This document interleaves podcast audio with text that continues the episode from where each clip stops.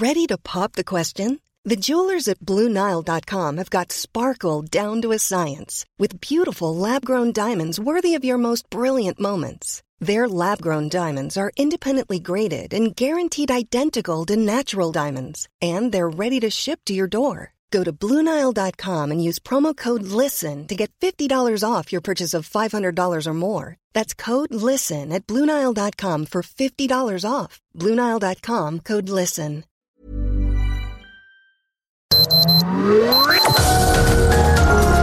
Heraldo Media Group presenta Sergio Sarmiento y Lupita Juárez. Información veraz y oportuna con un toque personal y humano. Por El Heraldo Radio donde la H suena y ahora también se escucha.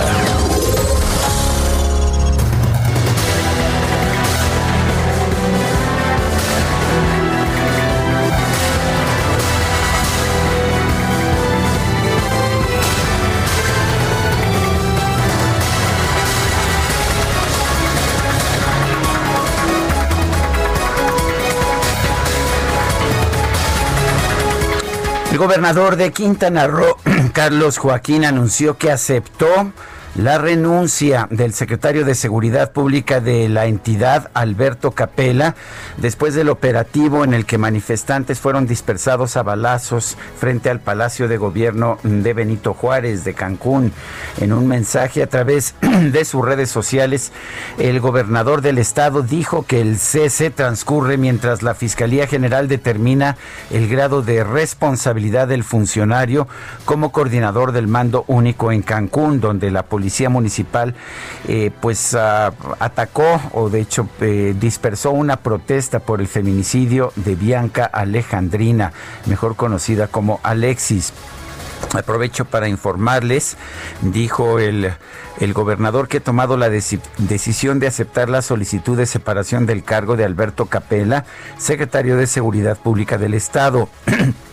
en lo que la Fiscalía General del Estado y la Dirección de Asuntos Internos de la Secretaría de Seguridad Pública terminan la investigación profunda para determinar a los responsables y tenemos al propio Alberto Capela en la línea telefónica como lo tuvimos ayer muy temprano en la mañana. Alberto Capela, buenos días. Gracias por tomar la llamada.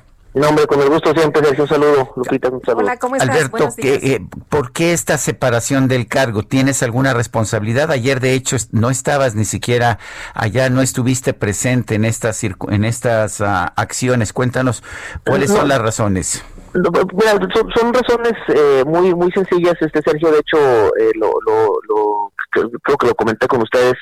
Hay, desde mi punto de vista, dos tipos de responsabilidades. Una responsabilidad de carácter eh, directo en, términos de las acciones o decisiones que, se van tomando y una, una responsabilidad de sentido moral eh, por ser el titular de la institución.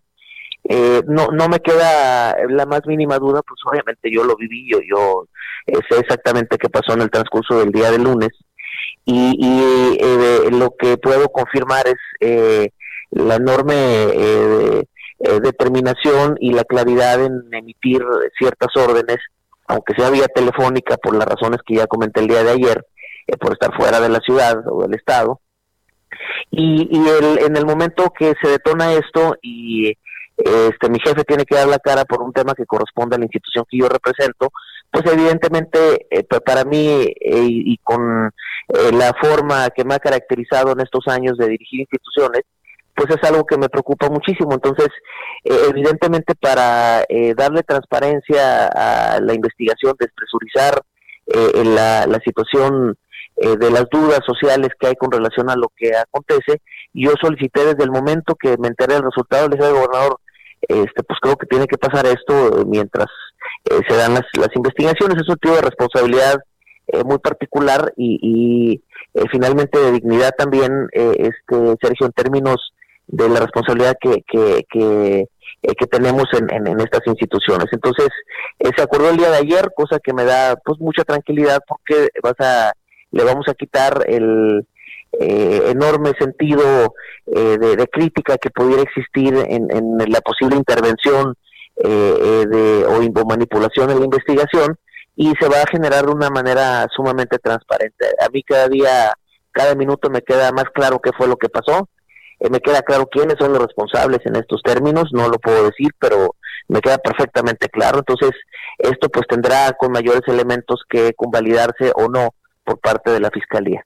Alberto, no lo puedes decir, eh, pero te queda claro qué fue lo que pasó, porque eh, llama mucho la atención que eh, se ha pues expresado en algunas cuentas que sí, la presidencia municipal no había sido quien dio la orden, que si el gobernador no había sido el responsable de dar la orden, entonces quién había dado la orden y Lidia Cacho, la periodista Lidia Cacho, señaló que a la policía de Cancún le da órdenes el cártel. ¿Tú qué opinas de esto?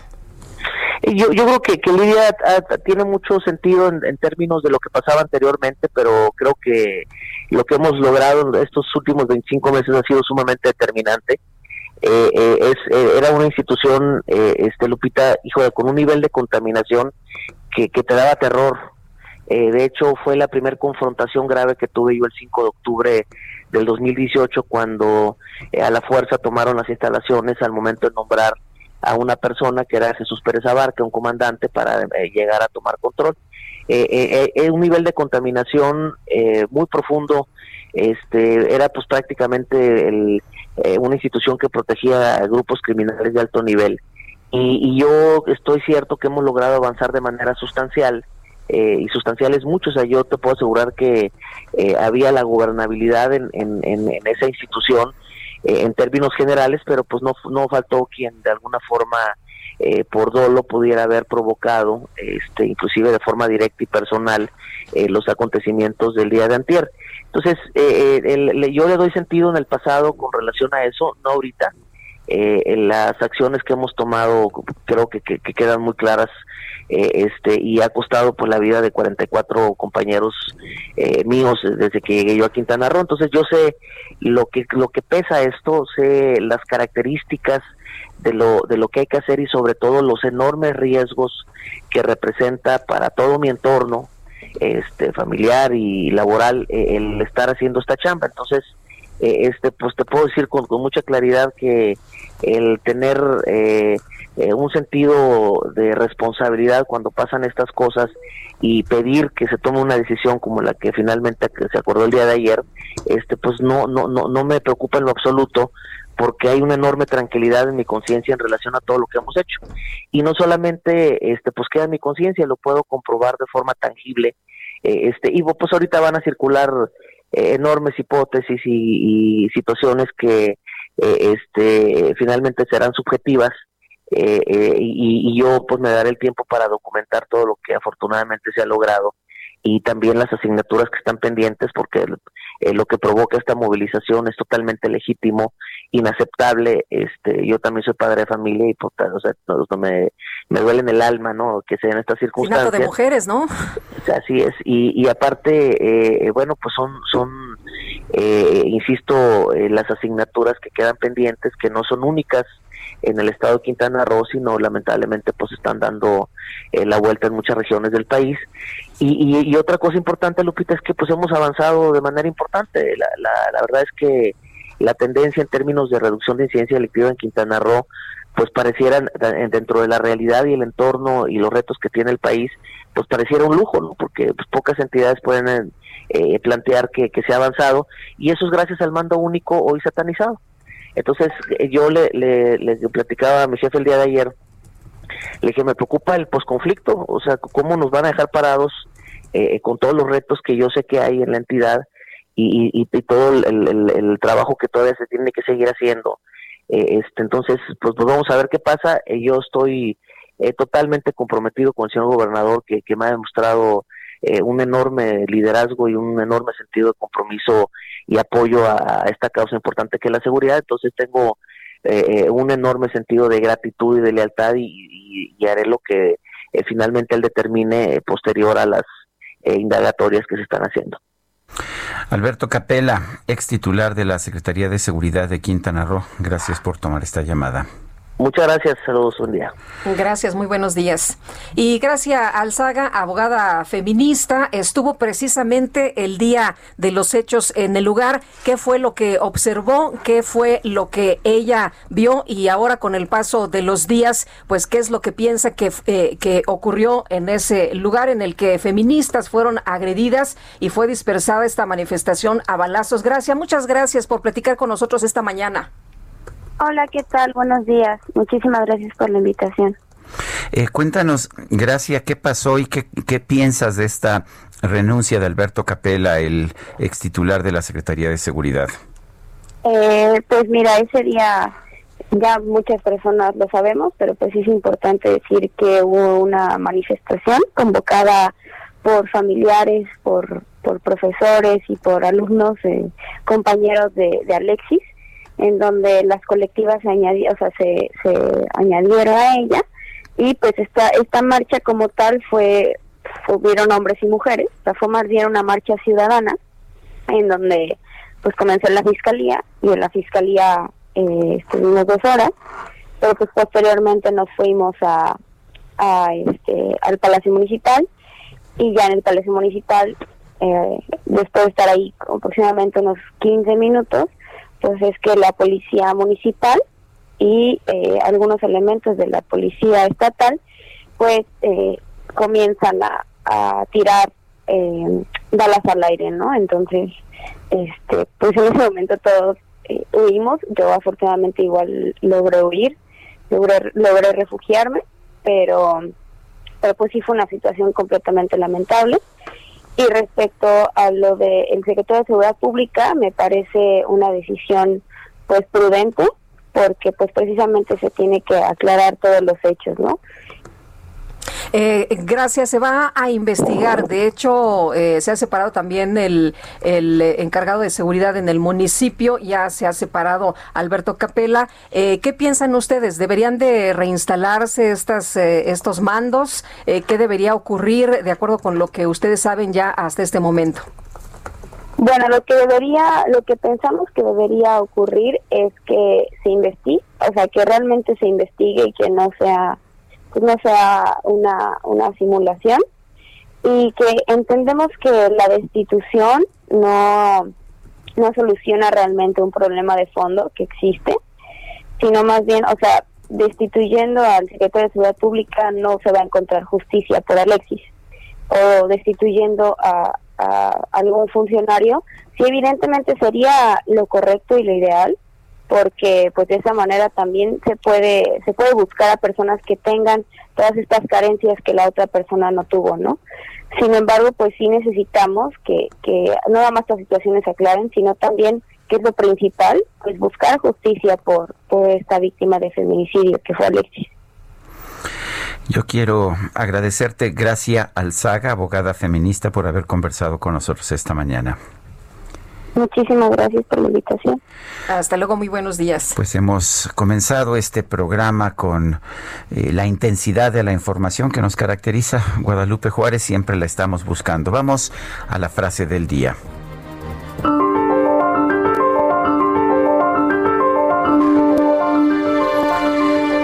Nosotros no somos corruptos, tenemos autoridad moral. Andrés Manuel López Obrador.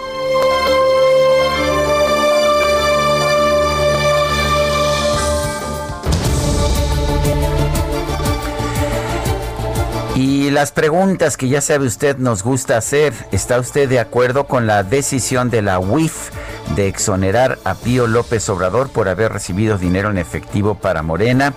Nos dice que sí, 4.1%, que no, 94.3%, no sabemos, 1.5%. Y esta mañana ya coloqué en mi cuenta personal de Twitter arroba Sergio Sarmiento la siguiente pregunta. ¿Ha tenido éxito AMLO en su compromiso de acabar con la corrupción? Nos dice que sí, 3.8%, que no, 94.2%. Es cuestión de tiempo, 2%. En 51 minutos hemos recibido 3.906 votos. Cuando son las 7 de la mañana con 14 minutos, vamos a un resumen de la información más importante. Con 297 votos a favor, 134 en contra y cero abstenciones, la Cámara de Diputados aprobó en lo general el presupuesto de egresos de la Federación 2021. Los artículos reservados serán discutidos y votados en las sesiones de hoy y mañana. Legisladores de oposición acusaron que el presupuesto aprobado es un atentado contra el pacto federal, ya que el gasto para estados y municipios cae en todos sus componentes. El diputado del PAN, Ricardo Villarreal, afirmó que San Lázaro se se convirtió en una oficialía de partes del gobierno federal.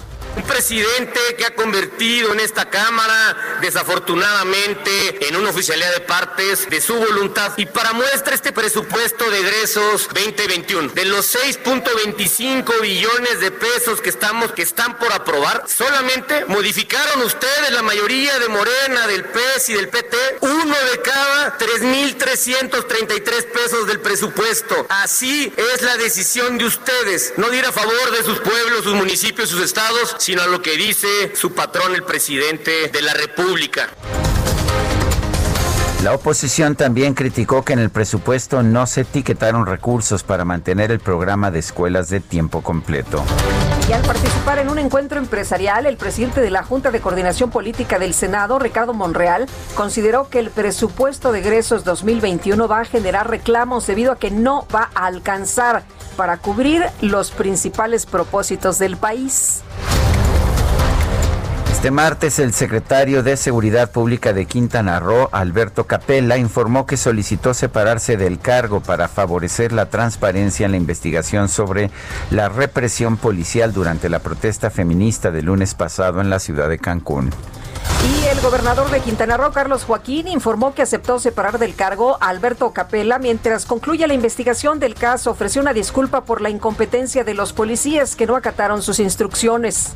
Les ofrezco una disculpa pública a las y los quintanarroenses por la incompetencia de los policías que no acataron mis instrucciones. Como lo anuncié anoche, hubo consecuencias para los responsables de estos hechos, tal como recomendé enfáticamente. La presidenta municipal separó del cargo al director de la policía de Benito Juárez.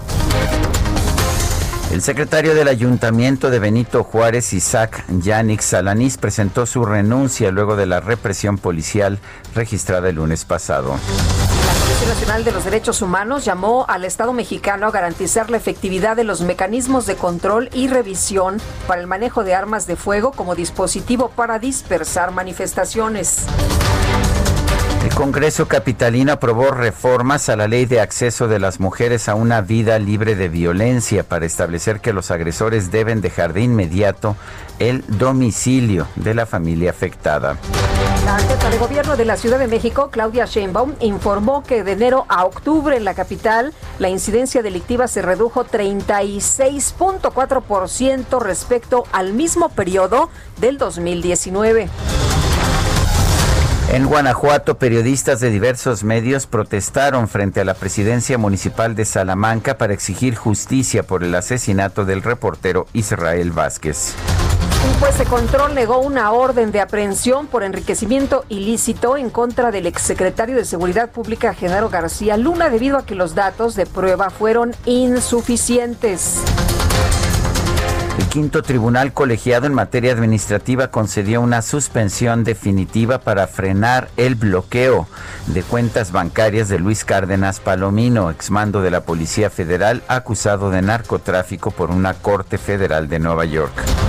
En Palacio Nacional se llevó a cabo un encuentro entre el presidente López Obrador, funcionarios federales y los gobernadores de Tabasco, Adán Augusto López, y de Chiapas, Rutilio Escandón, para trabajar en un plan para atender y prevenir las inundaciones. El director de la Comisión Federal de Electricidad, Manuel Bartlett, rechazó cualquier responsabilidad en las inundaciones de Tabasco. Afirmó que le causa risa la demanda que anunció el gobernador Adán Augusto López por el manejo irresponsable de las presas. Ninguna. Hay gente que anda buscando ver a quién le echa la culpa de sus torpezas.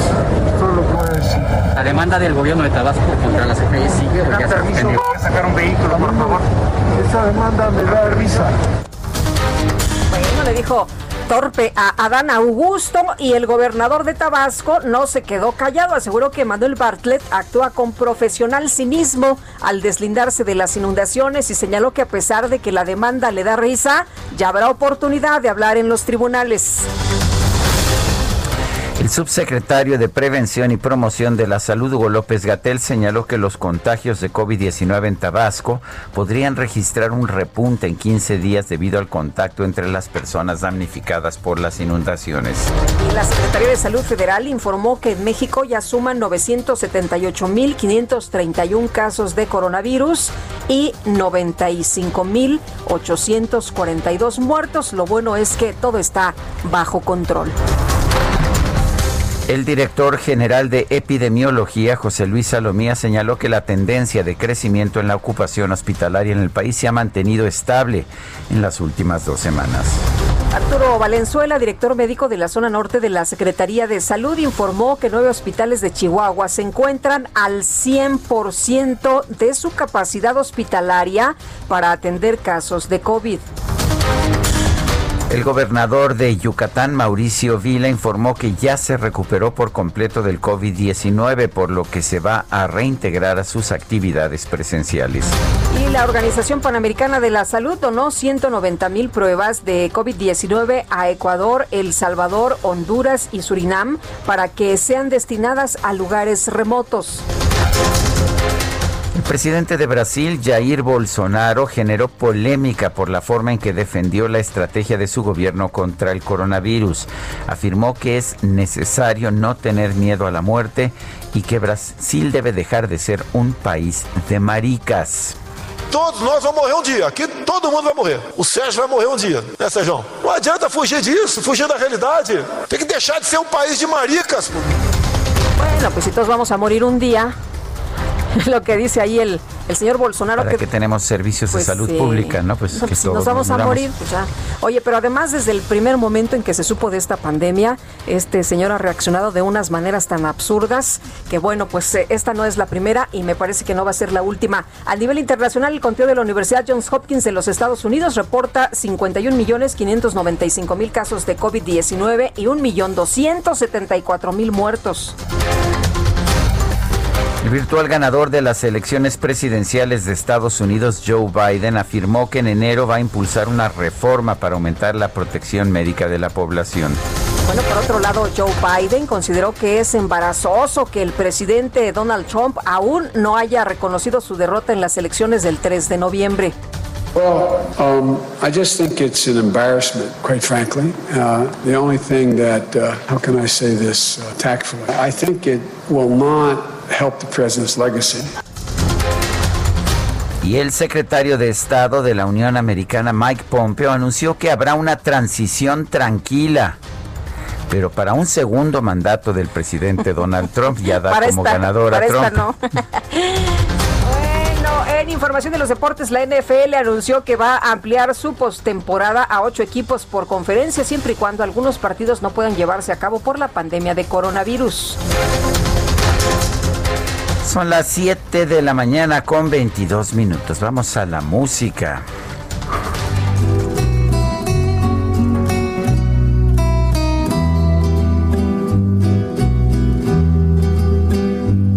Si tienes un hondo penar, piensa en mí.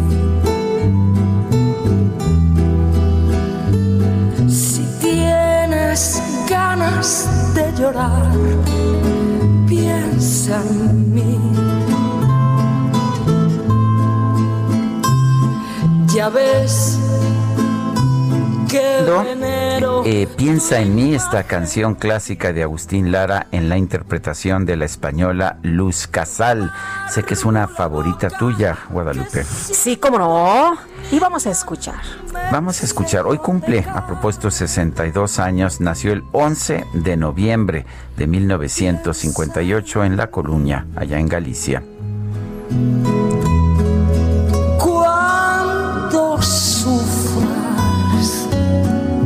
Qué bonito. Y mm, hasta se enchina la piel, ¿no? Pues El maestro Agustín Lara, por cierto. Eh, Sí, efectivamente, como, como ya lo señalaba. Y Luz Casal eh, es conocida, de hecho, por sus interpretaciones de pop y de rock, pero a ver, con esta canción, con esta canción que interpretó en Tacones Lejanos, Sí, fue de- de, de de Almodóvar. Pedro Almol-. Almodóvar, alcanzó una fama internacional. Luz Casal, aquí en El Heraldo Radio. Oye, dicen que Dios hizo la luz y luz hizo el rock. me sirve sin ti. Piensa en mí cuando sufras,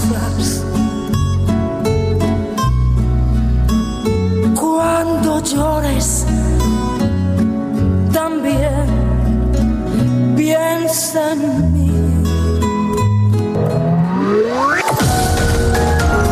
Sergio Sarmiento y Lupita Juárez quieren conocer tu opinión, tus comentarios o simplemente envía un saludo para ser más cálida esta mañana.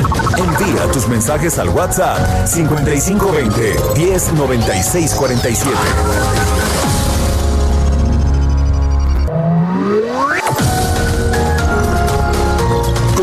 Con Sergio Sarmiento y Lupita Juárez por El Heraldo Radio.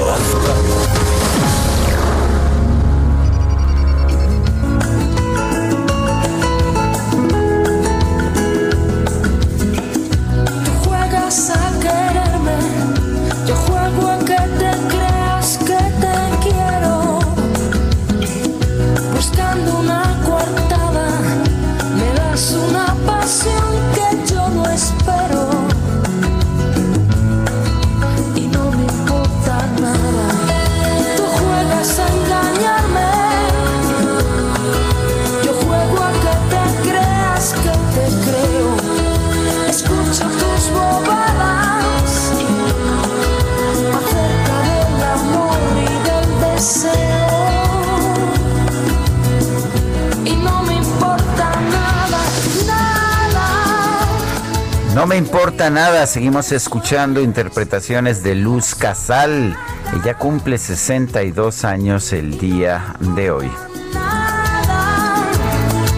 Por mucho que me empeñe, estoy jugando y no me importa. Ay, muy bonita la música, la voz de Luz Casal. Oye, fíjate que nos dice una persona, buenos días Lupita y Sergio, saludos solo para comentar, Gatel es doctor, yo no le veo nada de doctor y tenemos en sus manos la salud de México. ¿Ustedes me pueden responder que son profesionales? Pues sí, es médico, epidemiólogo, eh, tiene estudios en la Universidad Nacional Autónoma de México, también eh, en el Instituto Nacional de Ciencias Médicas y Nutrición Salvador Subirán, ha trabajado, eh, también pues estudios en la Universidad Johns Hopkins, así que bueno, pues nos han dicho que es un médico que está académicamente preparado.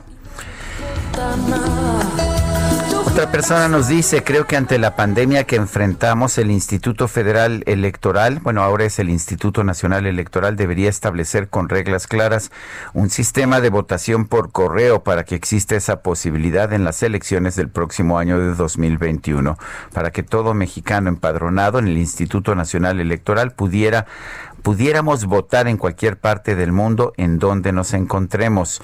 Soy, nos dice Luis Franco Jiménez Valdés, lo saludo desde Jalapa, Veracruz.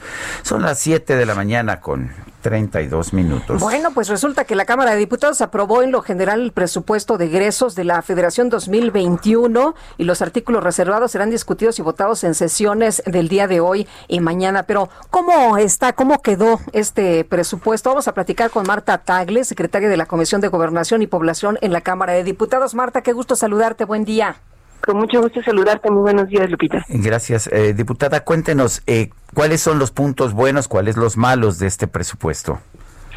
Pues mira, vamos a contar con un presupuesto prácticamente parecido al del año pasado en, el sentido de los egresos que se van a tener. Es un presupuesto que supera los 6 billones de pesos. Y eh, en ese sentido, bueno, pues hay programas que ya se han venido trabajando desde el principio de esta administración que la gente va a poder seguir contando con ellos. Estamos hablando de los programas insignia del gobierno federal, ¿no? Eh, hay una inversión importante por parte del Estado mexicano en los programas eh, como adultos mayores, Sembrando Vida, Jóvenes Construyendo Futuro, las becas Benito Juárez, y de manera particular eh, por parte del gobierno pues ha insistido en las obras importantes de infraestructura como Dos Bocas, como Tren Maya. Eh, hay una inversión eh, también importante que me parece que de los más que más reciben recursos en este presupuesto son las fuerzas armadas de nuestro país eso no sé si sea tan bueno definitivamente yo creo que que no lo es porque va en detrimento además de todo lo que se daba a Estados municipios. Eh, es un presupuesto muy centralizado. Eh, eh, se prácticamente se desaparecen cualquier programa gubernamental que tuviera participaciones federales porque ahora todo será controlado desde la federación y en el presupuesto por ejemplo para las mujeres que es uno donde yo más trabajo a pesar de que se ven incrementos se pasan de 107 mil millones a 128 mil millones. Lo cierto es que se desaparecen programas clave y se disminuyen otros que tienen que ver con atender la violencia contra las mujeres, la igualdad de las oportunidades, de manera muy particular reducciones a presupuestos para mujeres indígenas y afromexicanas. El aumento se ve porque justamente se meten en este presupuesto de género, eh, pues todo aquello que suene a mujeres y, aumentan, como hay un aumento en el programa de adultos mayores y sembrando vida, es por eso que se ve reflejado en este aumento del presupuesto. Pero si yo tuviera que, que resumirlo de alguna manera, pues es un presupuesto que está pensado en la visión de una sola persona, la visión del presidente. Eh, todas las demás voces no han sido escuchadas. Prácticamente tenemos un presupuesto donde no se atienden las necesidades tan generadas por la pandemia. No hay ningún presupuesto extraordinario etiquetado por, por COVID, como tanto se señaló que habría recursos para salud. Lo cierto es que apenas el presupuesto de salud aumenta en dos mil millones de pesos eh, y ahí hay reducciones significativas para enfermedades importantes. No hay nada etiquetado para la vacuna de COVID y tampoco pensando en los impactos económicos que está teniendo la emergencia sanitaria en la vida de las personas, no hay ningún eh, ninguna partida económica extraordinaria para, por ejemplo, promover lo que nosotros estuvimos llamando como ingreso mínimo vital o para atender las necesidades que tienen las personas que no están cubiertas por los programas sociales, este Sergio. Eh, Marta, entonces lo que tenemos es un, eh, eh, un presupuesto clientelar que solamente le va a favorecer al presidente para las próximas elecciones. Sí, pues mira, para el presidente, la visión del presidente ha sido mucho más fácil construir clientelas. ¿Qué significa esto? Pues tener a, ciertos grupos poblacionales recibiendo eh, presupuestos eh, cada, de manera directa, ¿no? Eh, y no construir o, o, garantizar derechos de las y los ciudadanos, porque una persona puede a lo mejor sentirse satisfecha porque reciba una aportación mensual, pero no se alcanza a ver la dimensión de lo que implica carecer de servicios de seguridad, de salud, de educación, oportunidades de trabajo, que pierdan su empleo. Eh, y todo esto es lo que está pasando. O sea, estamos teniendo, sobre todo con la emergencia sanitaria, enormes problemas para, por ejemplo, eh, eh, generar empleos y, mucha gente se verá sin, sin empleo. El tema pues de la violencia está terrible y no se está más que pensando en la misma visión militarizada y en lugar de invertir recursos, por ejemplo, para atender cosas como por lo que, lo que vimos en Cancún, ¿no? Policías desarticuladas, sin capacitación, donde eh, al final de cuentas no se sabía bien a bien quién daba instrucciones, pues prefiere invertirse mucho más recursos en la Guardia Nacional, en la Serena, y eh, es el otro camino sin duda es más difícil, más complicado, pero si no le empiezan a invertir desde este gobierno, simple y sencillamente el, el problema eh, no es que se haya cierta viabilidad para este año que viene para las personas, el problema es que se destroza su vida a muy corto plazo, no va a haber condiciones para que las personas puedan superar las condiciones de pobreza, de seguridad, de falta de oportunidades en las que viven. El, eh, durante mucho tiempo vimos a una oposición encabezada, de hecho por Andrés Manuel López Obrador, que pedía una mejor rendición de cuentas, que pedía también una mayor federalización del presupuesto. ¿Estamos viendo alguna de estas cosas?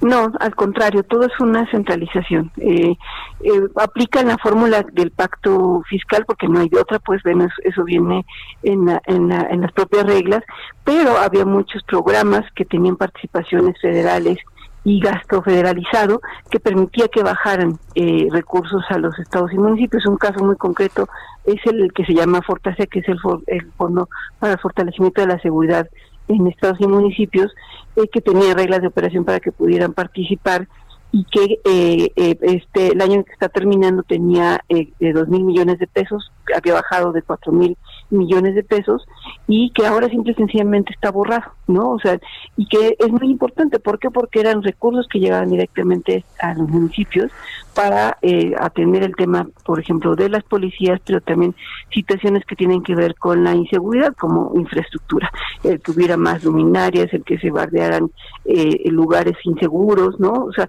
temas que tienen que ver con la seguridad, ese recurso ya no va a llegar a los a los municipios y tenemos por, eh, por eh, en, en contraprestación un aumento de la misma cantidad a la Secretaría de la Defensa Nacional, una visión mucho más militarizada de la seguridad que no necesariamente va a llegar a atender los problemas que se viven en, en, los municipios que no tienen que ver con estos problemas de seguridad por la delincuencia organizada y, eh, y ahí estamos viendo pues un gasto totalmente centralizado. Se eliminan este tipo de programas o se disminuyen a su máxima expresión, por ejemplo el Fondo de Desarrollo Metropolitano que también tiene como finalidad atender pues todos los problemas que se generan en estas zonas metropolitanas del país que requieren servicios comunes, transporte, agua, seguridad, etcétera, porque compartimos este pues solamente nos divide una calle, ¿no? Y se requieren atender de manera común las necesidades de las de las eh, zonas metropolitanas, también está eh, eliminado este fondo y así todos los fondos que tenían que ver con atender directamente de estados y municipios o se ven eliminados o disminuidos y todo lo centraliza el poder. Entonces es increíble que justo desde la izquierda, de donde yo he militado siempre, habíamos venido eh, pues batallando para que hubiera recursos eh, que realmente lleguen a atender las necesidades de las personas, pues ahora este gobierno que se dice de izquierda y que me parece no lo es, pues centraliza todo e insisto, a la visión que tiene solamente una persona porque creo que ni siquiera a las personas que colaboran con él escucha. Eh, Marta Pablo Gómez se reía ayer por el recorte al Instituto Nacional Electoral. ¿Qué piensas tú de este recorte? Él le decía a Pablo Gómez que adiós a la burocracia dorada, que siempre habían tenido mucho dispendio en el instituto. ¿Qué opinas tú? Me preocupa mucho porque de manera particular me parece que lo de Pablo Gómez es revancha y este gobierno eh, opera con revanches y eh, pues, no, no, entiendo bien a bien por qué es una revancha de Pablo Gómez con el Instituto Nacional Electoral.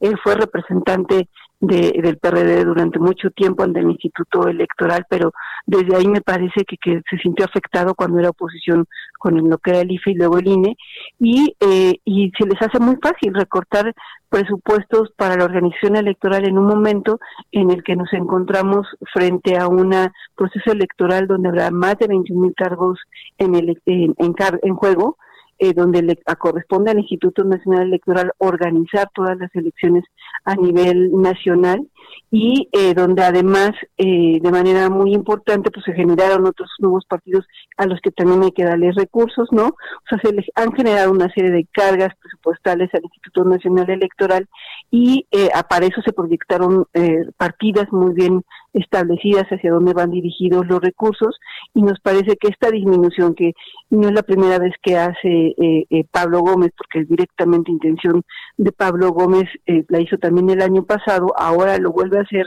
esto es como darle un machetazo. Y ahora frente a un proceso federal eh, donde, eh, insisto, es uno de los más importantes porque hay 15 gobernaturas en juegos, hay muchísimas alcaldías que se van a estar eligiendo, son 21 mil cargos en juego, hay un recorte con machetazo, simple y sencillamente porque le parece a, a, un grupo eh, hacer este tipo de recortes y, y pone en juego eh, cómo se van a estar organizando. De entrada, es importante señalar que no habrá dinero para la consulta. Este, ellos insisten en que eh, haya esta consulta llamada popular eh, que tendría que realizarse el primer domingo de agosto, pues simple y sencillamente no habrá recursos para esa consulta debido a este recorte que están empujando desde Morena al Instituto Nacional Electoral. Muchas gracias, eh, Marta Tagle, por haber conversado con nosotros. Al contrario, muchas gracias Sergio y Lupita por esta comunicación. Gracias, un abrazo Marta, buenos días. Y dice Carlos Hurtado, el economista, que es un presupuesto político para un mundo sin pandemia pues así están las cosas. En otros temas, Ciro Murayama, eh, consejero electoral, pidió a la Cámara de Diputados reconsiderar el recorte que quieren aplicar al presupuesto del INE, que asciende a más de dos mil millones de pesos, ya que no consideraron lo solicitado para la consulta popular. En su cuenta de Twitter, Murayama señaló que los diputados buscan recortar 870 millones de pesos al presupuesto que solicitaron por más de 20 mil millones millones de pesos y no han incluido los 1.499 millones de pesos para realizar la consulta popular. Eh, ante esto dice que si la ley no permite reducir el presupuesto de los partidos, la afectación será directa a la operación del INE durante el proceso electoral más grande de la historia.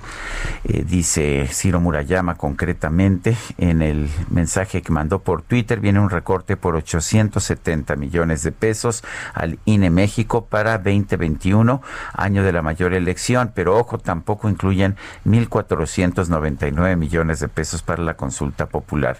Como a los partidos. No se les puede reducir. El recortes a la operación del INE por 2.369 millones de pesos, ojalá los diputados reconsideren, es lo que dice el uh, consejero electoral. Pues sí, y ya nos decía Marta Tagle hace unos momentos, efectivamente no habrá dinero para esta famosa consulta que quiere el presidente, que va a costar un dineral, 1.495 millones, pero simple y sencillamente, pues no hay con qué hacerles lo que dice el INE con este recorte. Oye, la periodista eh, Cecilia eh, Solís y el reportero Roberto Becerril resultaron heridos de bala este lunes después de que elementos de la policía local dispersaron a balazos a manifestantes que protestaban por los feminicidios registrados allá en Cancún, Quintana Roo. estaban pues cubriendo la nota, trabajando. Y Roberto Becerril, te agradecemos mucho que platiques con nosotros. Sabemos que acabas de tener una cirugía. ¿Cómo, te, cómo amaneciste? ¿Cómo estás? Buenos días.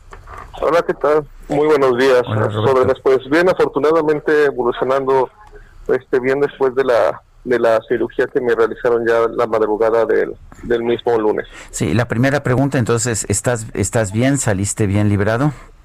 Sí, afortunadamente eh, sí fue fue todo eh, pues fue, muy rápido. De hecho, eh, la, cirugía me, sacaron la, la, bala que me, que me dispararon quedó alojada en el muslo derecho, entró pero no tuvo salida. me hicieron la cirugía y la la sacaron y pues afortunadamente no no tocó ningún punto digamos vital en, en, en el sentido de, de que me pudiera afectar más de lo que de lo que me, me lesionó en el momento y pues vamos vamos evolucionando bien. Afortunadamente los médicos mencionan que vamos vamos por buen camino. Eh, Roberto eh, tú estabas cubriendo la nota estabas eh, en ese momento pues cubriendo una manifestación. Pensabas que ibas a regresar a tu casa me imagino después de, la cobertura como en algunos otros casos. Pero cuéntanos en qué momento se empezó a poner difícil la situación en qué momento empezó em, a, detonarse estos estos balazos pues fue todo fue todo muy rápido todo cambió bastante rápido porque eh, pues la, manifestación ya había estado eh, minutos antes en la Fiscalía General de Justicia donde pues eh, pues todo se llevó de, manera si no tranquila por completo todo todo se llevó en en cuestión de, de, los manifestantes les dejaron eh, pues ahora sí que manifestar valga redundancia sus, sus inquietudes. Después fueron al ayuntamiento eh, hicieron por más pintas eh, rompieron ventanas y fue de un momento a otro cuando rompieron unas maderas no, no sé cómo llamarle ahorita, la madera que habían puesto para que no ingresaran por completo al ayuntamiento. Es que tapiaron, pues, Tapiaron exactamente, exactamente, y, estoy, estoy yo haciendo un en vivo con mi celular, cuando de pronto pues observo que la policía va saliendo por un costado del ayuntamiento, pero pues eh, yo yo yo pensé que iba a, dispersar con gas lacrimógeno, pero no, los, los, los disparos se empezaron a escuchar de manera inmediata y pues provocó una, una estampida de, de, los manifestantes. En la mayoría de los manifestantes, pues recordemos, eran jovencitos que se estaban eh, pues enardecidos por el feminicidio de, de Alexa, esta jovencita de, de 20 años que fue encontrada sin vida. Y pues al momento de, correr, porque yo yo todavía quiero seguir grabando porque pues obviamente traigo mi gafete que me identifica como prensa, pero pues no no no no, buscaban en ningún sentido los, los, policías, empezaron a, a disparar para, para, para todos lados. ¿Qué tan violenta era la manifestación? ¿Se ameritaba el, la intervención de la policía? Pues yo, yo pienso que si hubiera eh, ameritado la intervención de la policía, hubiera sido desde la fiscalía, si hubieran sentido que, que, que, que, hubieran, o sea, pero no ese nivel, o sea, si era una, se salieron de control las cosas en el sentido de que pues ya empezaron a, a romper en el ayuntamiento eh, ventanas, empezaron a querer prender fuego en las oficinas donde habían roto las ventanas, querían ingresar, pero oh, pues para eso hay, hay, hay la policía tiene protocolos, o sea, primero es eh, gas, lacrimógeno o, hubieran resguardado, pues, según lo, he, vivido en otras manifestaciones, pues con equipo antimotín la, la, eh, las instalaciones del ayuntamiento, pero jamás, jamás, jamás eh, a reaccionar como reaccionaron con, con, sus armas que supuestamente son para pues, proteger a la ciudadanía, no pueden reaccionar así en contra, sobre todo de jovencitos enardecidos, o sea, tienen que tener pues sus protocolos bien establecidos y pues no hay ningún tipo de justificación para que reaccionaran de esa manera. Eh, Roberto, ¿en qué momento sientes que, te pegó eh, esta bala? Eh, cuando yo salgo, cuando yo veo que los policías pues no entienden razones, que realmente vienen con una actitud así, salgo pues corriendo, se corta mi transmisión obviamente y pues al momento que me estoy alejando, yo volteo y veo unos jovencitos que estaban petrificados realmente del temor que había y entonces pues me regreso rápido como para empujarlos para que pues, obviamente porque yo veía la actitud de los policías y al momento que los empiezo a empujar para que corran ellos corren yo todavía me doy la vuelta y ahí sentí como un, pequeño piquete en el momento obviamente por la adrenalina.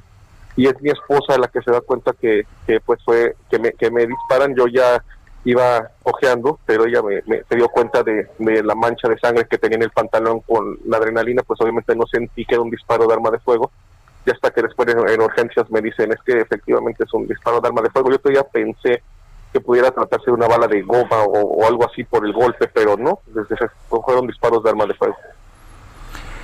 Pues yo quiero agradecerte, perdón, Roberto Becerril, quiero agradecerte el haber conversado con nosotros, especialmente después de esta operación que has tenido. Fuerte abrazo.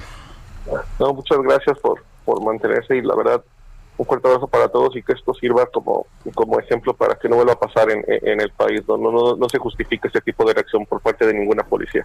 Roberto, muchas gracias por haber atendido la llamada y te mandamos un abrazo, que te recuperes pronto. Gracias, excelente día. Igual para ti.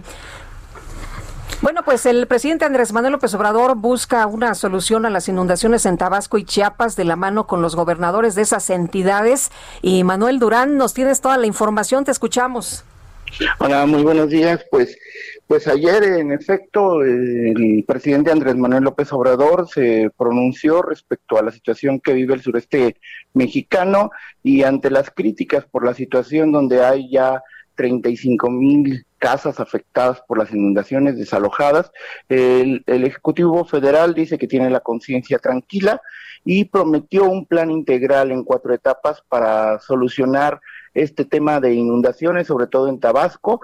Eh, habló de un caudal, de la construcción de un caudal ecológico y de protección civil que atravesará las zonas de Angostura, Chicoacén, Malpaso y Peñitas, eh, van a comprar dragas para poder aumentar el caudal de estos ríos, poner muros de contención y a esto que le llama el caudal ecológico es por lo que posteriormente se reunió con los gobernadores de Tabasco y Chiapas para poderles plantear la situación eh, y poder articular este esta estrategia. En esa reunión también estuvo el el director de la Comisión Federal de Electricidad, Manuel Bartlett, eh, la situación que vive el sureste provocó una un, un diferendo, un cruce de acusaciones. Están agarrados del chongo, ¿no? Eh, están, eh, sí, así es. El gobernador de Tabasco este, amagó con demandar a la CFE por por, por lo, lo ubica como una de las causas por las que se está se está desarrollando una situación, una emergencia y el desastre que vive que vive Tabasco y, y, en respuesta Bartlett le dice que le tiene sin cuidado y, que le da risa el amago de esta demanda que que dice el gobernador va a interponer a, ante la CFE para que resarza los daños este, por las afectaciones. Bueno, pues Manuel Durán, gracias por esta información. Fuerte abrazo. Hasta luego. Hasta luego, pues que le da risa, que no, que nos vemos. Y eso que los dos son morenistas. Son ¿eh? morenistas, nos están dando, pero con la cueta. El fin de semana, Sergio, hubo un, eh, eh, una reunión allá en Tabasco, el presidente estuvo presente y Bartel dijo, no, pues nosotros actuamos conforme a lo que nos ordenó el presidente. Pues sí, hay que recordar que cuando hubo inundaciones en, en otros gobiernos, el propio presidente Andrés Manuel López Obrador exigió la renuncia de los responsables, particularmente en la Comisión Federal de Electricidad. Pero ahora las cosas son distintas. Es que no somos iguales, Guadalupe. Son las 7 de la mañana, 7 de la mañana con 54 minutos. Nuestro número de WhatsApp, que no nos manda usted mensajes, es el 55 20 10 96 47. Regresamos en un momento más.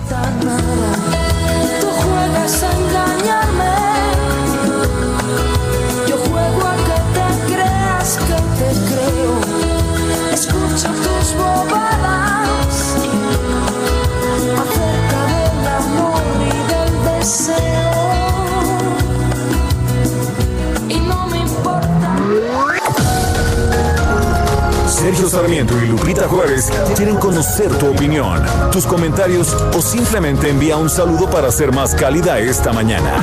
Envía tus mensajes al WhatsApp 5520 109647.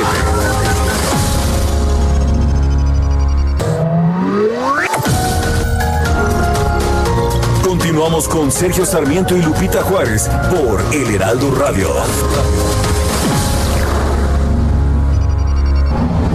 México, mis amigos, mi familia, mi maravilloso, tierno, infinitamente cortés pueblo, mi estrangulada, asfixiante, nunca más transparente región del aire, mi territorio de la memoria y una vida política en la que la realidad constantemente supera a la ficción.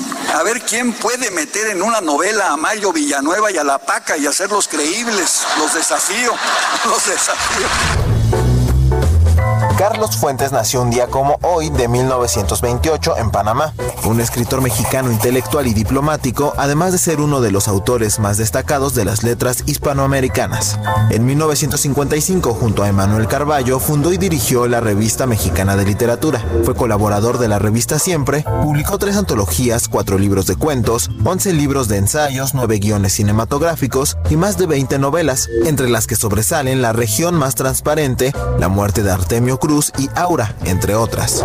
Pero el gran crítico profesional, eh, para distinguirlo del escritor escribiendo sobre otro escritor, alcanza la misma relación de correspondencia. Entre otros reconocimientos recibió el premio Rómulo Gallegos en 1977, el Cervantes en 1987 y el Príncipe de Asturias de las Letras en 1994.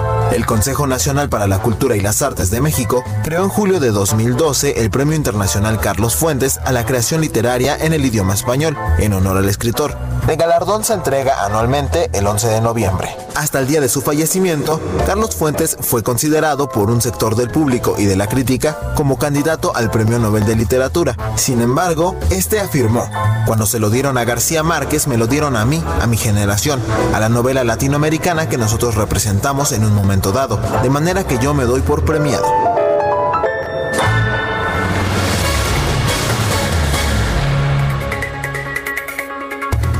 Y vamos con nuestro piloto favorito, sí, nada más ni nada menos que Mario Domínguez. Mario, adelante, buenos días. Buenos días, mi querido Sergio Lupita, saludos a todo el auditorio. Pues después de un largo año, es un excelente momento para comprar esas cosas que hemos ido posponiendo y, ¿por qué no?, también darse algún gusto. Y si lo que falta es cambiar de auto, Kia tiene una promoción con la que te van a sobrar pretextos para estrenar. Fíjate, toda la gama Kia se encuentra con 0% de comisión por apertura con Kia Finance, pero si lo que buscas es específicamente una SUV Kia Niro, Kia Celtos y Kia Sedona están disponibles con una tasa del 0%, así que puedes apartar cómodamente desde tu casa el auto a través del sitio apartatukia.com. Aprovecha esta promoción y contacta a tu distribuidor Kia más cercano. Haz de este buen fin un buen comienzo con Kia. Kia, the power to surprise. Muchas gracias, Mario. Fuerte abrazo. Un abrazo. Hasta luego, muy buenos días. Son las 8 con 3 minutos.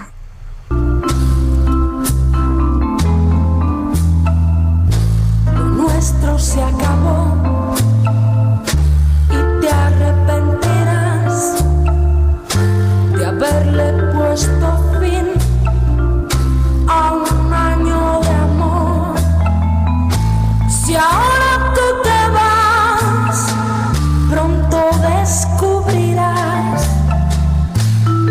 los días son eternos y vacíos sin mí. Y de noche, y de noche, por no sentirte solo, recordarás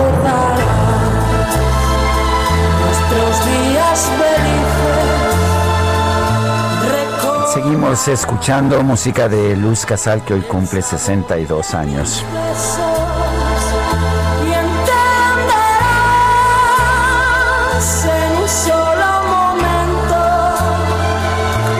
Son las 8 con 4 minutos, tenemos mensajes de nuestro público. O, o si quieres, seguimos con la canción. ¿Qué significa? Un año de amor. Oye, me acuerdo de, de Bosé, por supuesto, en una escena de tacones lejanos. Dice la Cali, oh todopoderoso. ¿Dónde está? Muy bien, Quique. DJ Quique, ¿puedes poner un año de amor con la magnífica Luz Casal? Por favor, pues ahí está, querida Cali. Oye, y Sergio, antes de, comentar otro de los eh, de las llamadas de nuestros amigos del auditorio de leerla, yo les quiero recomendar un libro sensacional de Carlos Fuentes con motivo de la efeméride eh, esta mañana que se llama Las buenas conciencias. Pues yo creo que fue su primera novela, es la que me sigue gustando más. Ay, sí, yo es mi favorita, ¿eh? Porque Sí. después eh, los libros se volvieron un Más poco densos, más, mucho de- más densos. sí, eh, y, y la verdad este de las buenas conciencias les va a encantar. Es una gran narración y bueno, para hablar de las novelas de, de las novelas de Carlos Fuentes, ya posteriores que no tuvieron, digamos, tanto, tanto impacto, eh, me gustó eh, Instinto de Inés, por ejemplo, que no es de las más conocidas. me gustó Los años con Laura Díaz, eh, las dos me Sí. gustaron, sí.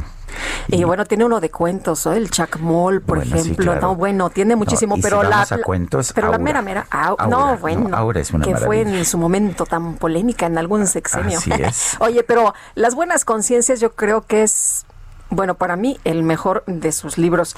Eh, y dice Emiliano Nafarrate, solo separar al, al solo separar a Alberto Capella de su cargo se muestra que no cumple con la ley, que no cumplen con la ley. Deberían levantarle juicio por abuso de fuerza, de disparo de armas de fuego, por heridos graves por disparo y meterlos a la cárcel. Si no se hace es encubrirlos y darles impunidad.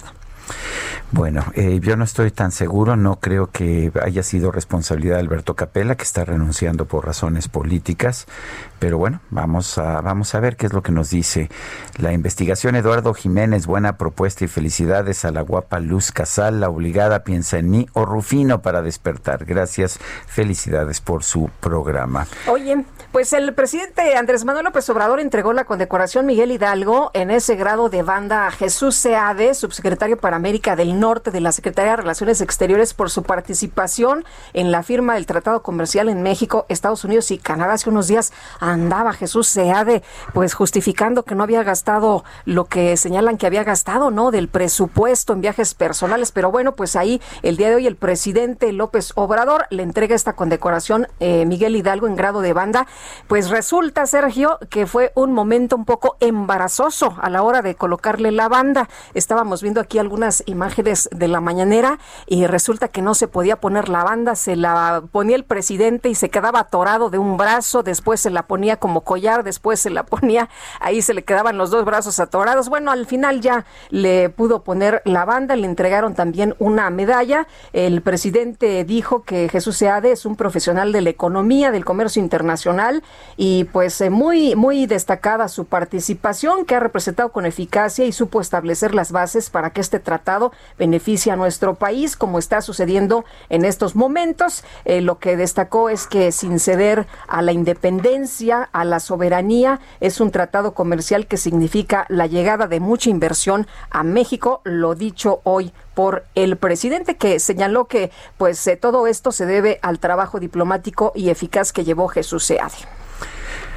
Bueno, pues uh, vamos a conversar con el embajador de Canadá en México, Graham Clark. Este próximo 26 de noviembre se va a realizar la reunión de la Alianza México-Canadá con la finalidad de reafirmar la relación bilateral entre ambos países. Y bueno, pues uh, yo quiero darle la bienvenida a este programa al embajador Graham Clark. Señor embajador, buenos días. Gracias por tomar esta llamada. Eh, buenos días y, y, gracias por pronunciar mi nombre correctamente. ¿no?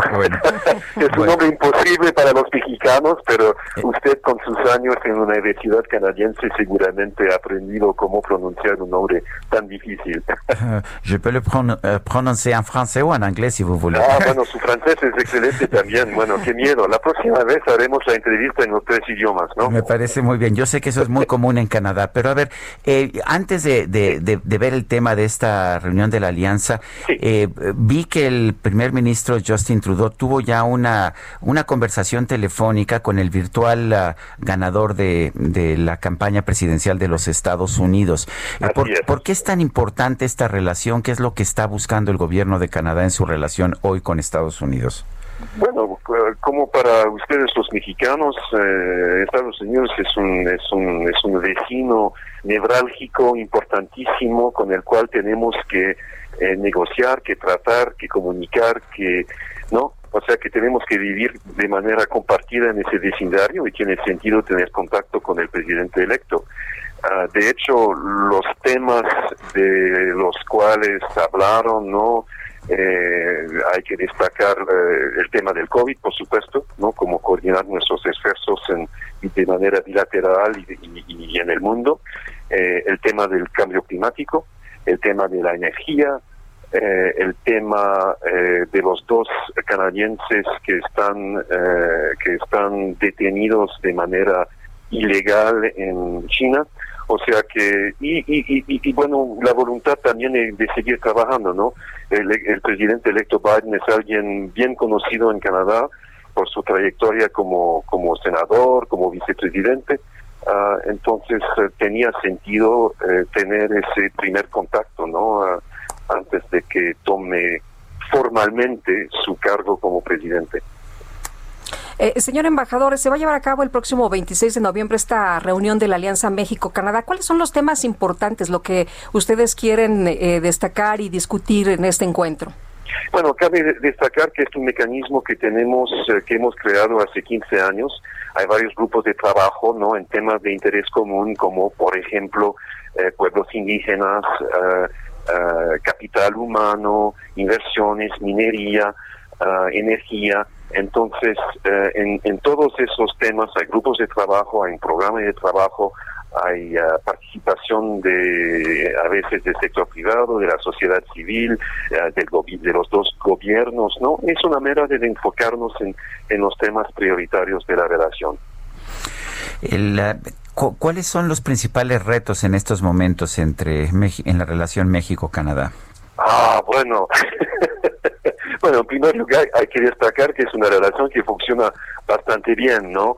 A nivel comercial, a nivel de, intercambios eh, turísticos, a pesar de la, de la, de la, de la pandemia, ¿no? De los estudiantes. O sea que hay que, se puede decir eh, con un cierto grado de satisfacción que las cosas andan bien. En toda relación compleja, profunda, íntima, Uh, que tenemos, uh, que es el caso que de, la relación que tenemos con, México, claro que hay, hay a veces diferencias, hay a veces temas que eh, dificultan un poquito la, la, relación. Ah, y yo diría que el tema de la inversión canadiense en ciertos sectores en México es un tema de preocupación para, para, para ciertas compañías canadienses. Eh, sobre todo el tema energético, ¿no, señor embajador? El, el tema energético es un tema es un tema de, de preocupación uh, y uh, es un tema que queremos uh, tratar dialogando con el gobierno mexicano para crear un espacio en el cual las, las empresas canadienses pueden seguir invirtiendo en este sector. ¿Por qué? Porque estamos viviendo un momento de pandemia con consecuencias pequeñas eh, económicas duras para su país, para mi país, y para salir de esa crisis que necesitamos crecimiento económico. ¿Y cómo lograr ese crecimiento económico? Con inversión, ¿no? O sea que la fórmula no es secreta, no es mágica, ¿no? Me parece obvio que en el contexto en el cual nosotros, digo nosotros, los países, ¿no? Que estamos viviendo esa, esa pandemia, uh, tenemos que armarnos para, para crecer y para dar empleo, para, para que no caiga más gente en pobreza, ¿no? Tenemos que ayudarnos para crecer, para generar empleo, para evitar la pobreza. Eh, las inversiones canadienses en minas han sido muy importantes. Canadá tiene de las mejores empresas mineras en el mundo, muy buenas tecnologías, pero este tema ha generado conflictos entre las dos naciones. Eh, ¿Cómo ve usted este conflicto en este momento? ¿Qué hay que hacer para solucionarlo? Bueno, eh, la presencia de la minería, hay que destacar que la minería canadiense opera en este país uh, en, en, zonas vulnerables, en zonas uh, aisladas, ¿no?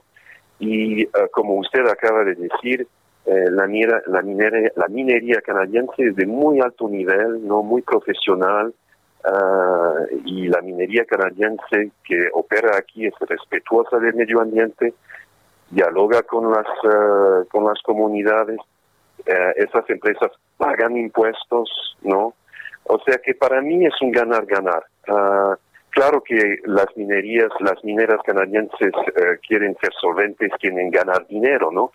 Pero ofrecen también algo en ciertas regiones del, del país, de este país, y de, de, mi propio país y de otros países, diría yo, una fuente de empleo, de riqueza, y uh, o sea que, que este equilibrio yo creo que se puede alcanzar tanto en Canadá uh, como, como en México.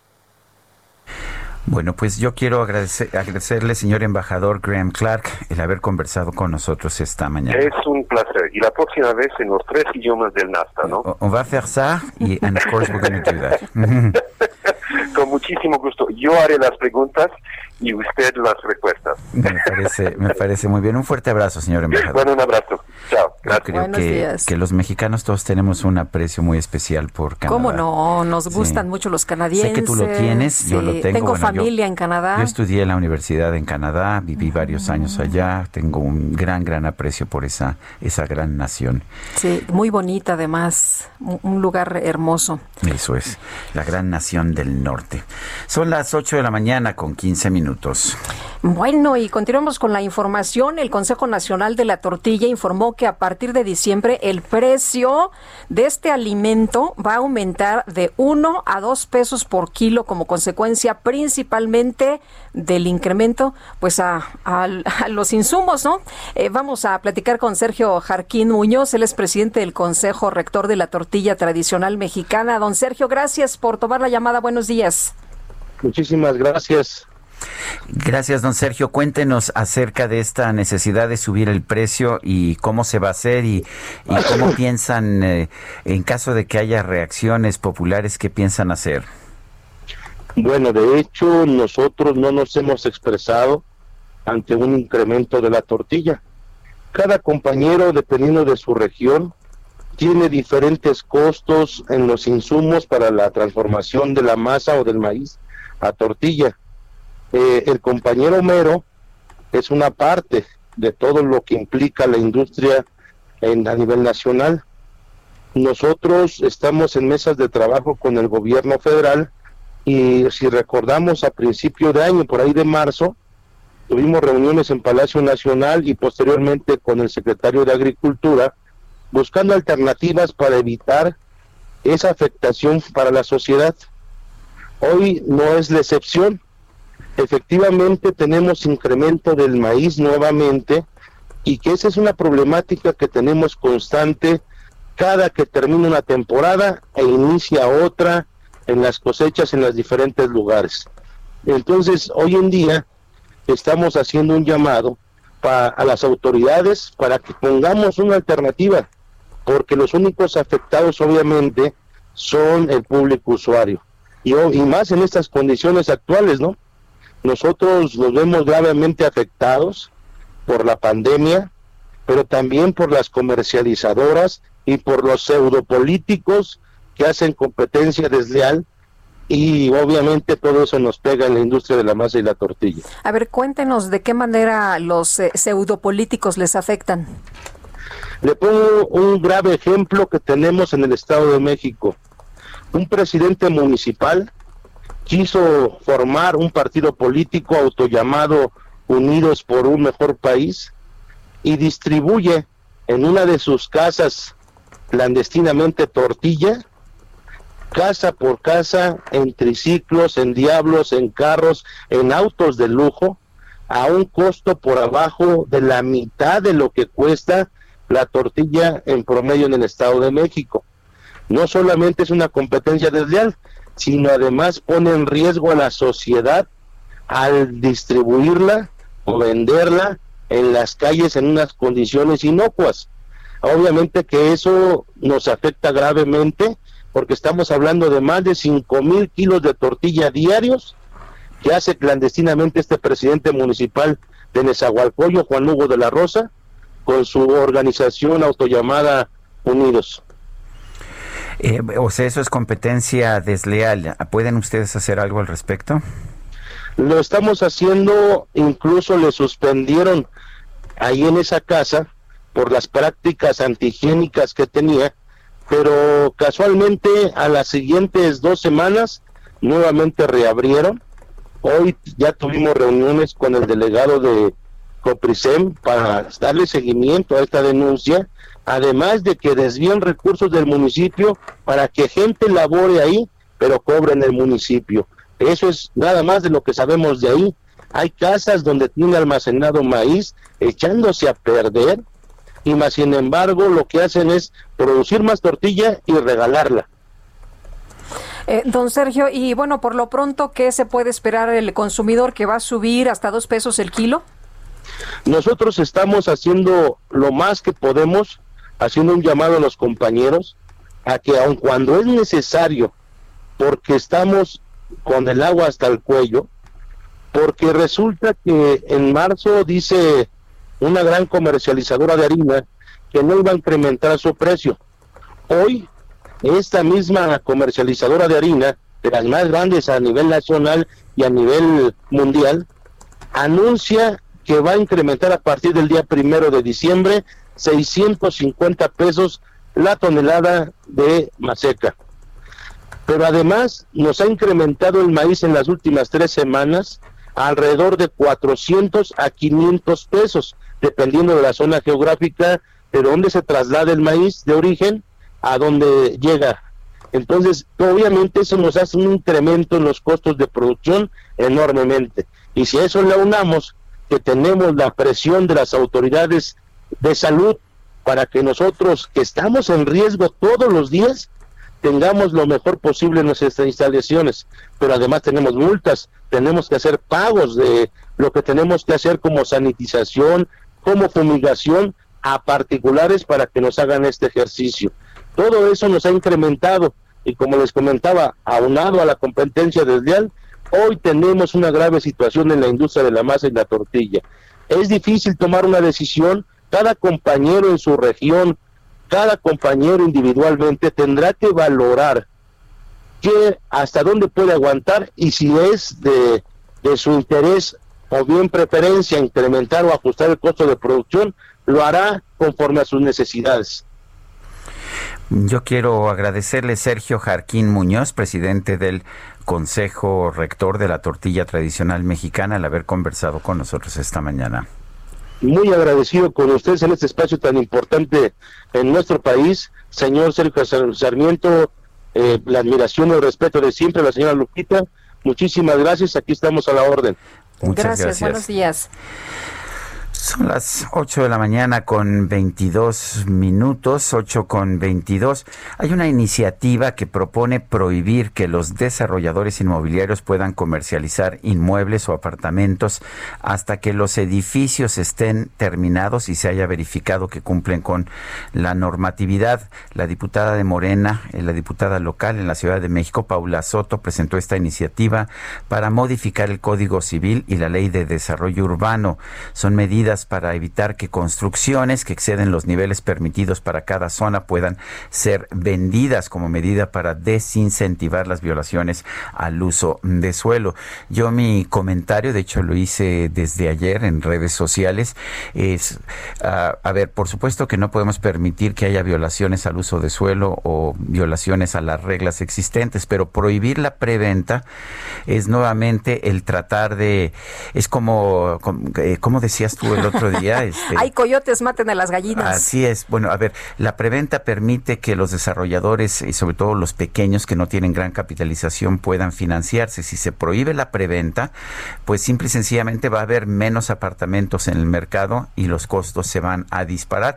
Y después los genios de la política se van a preguntar, ¿y por qué está tan cara la vivienda? Y van a tratar pues, de meter imagínate. controles de precios y van a seguir estropeando todo cuando el asunto es muy sencillo se requiere que haya una mayor oferta de apartamentos y esto no lo logras prohibiendo la preventa, que se ha convertido en una de las formas de pues de financiar. Yo mi departamento, el apartamento en el que vivo, lo compré en preventa y por eso lo compré a un precio por lo menos Mucho más 20% bajo, ¿no? ma- menor del que me hubiera costado. Como ya muchos nos hemos hecho de, de y nuestros estuve pagando mensualidades durante dos años, eh, pero en preventa. Sí. Y finalmente el, el apartamento lo recibí eh, pues más de dos años después de que empecé a pagar. Pero hay personas como Paula Soto que piensan que son muy brillantes con estas opiniones y que la verdad lo único que hacen es afectar a los consumidores.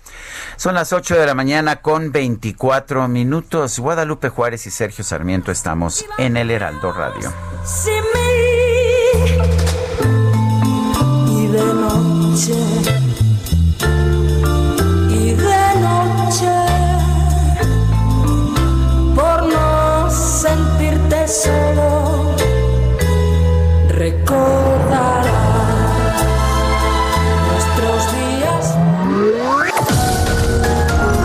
Sergio Sarmiento y Lupita Juárez quieren conocer tu opinión, tus comentarios o simplemente envía un saludo para ser más cálida esta mañana. Envía tus mensajes al WhatsApp 5520 109647.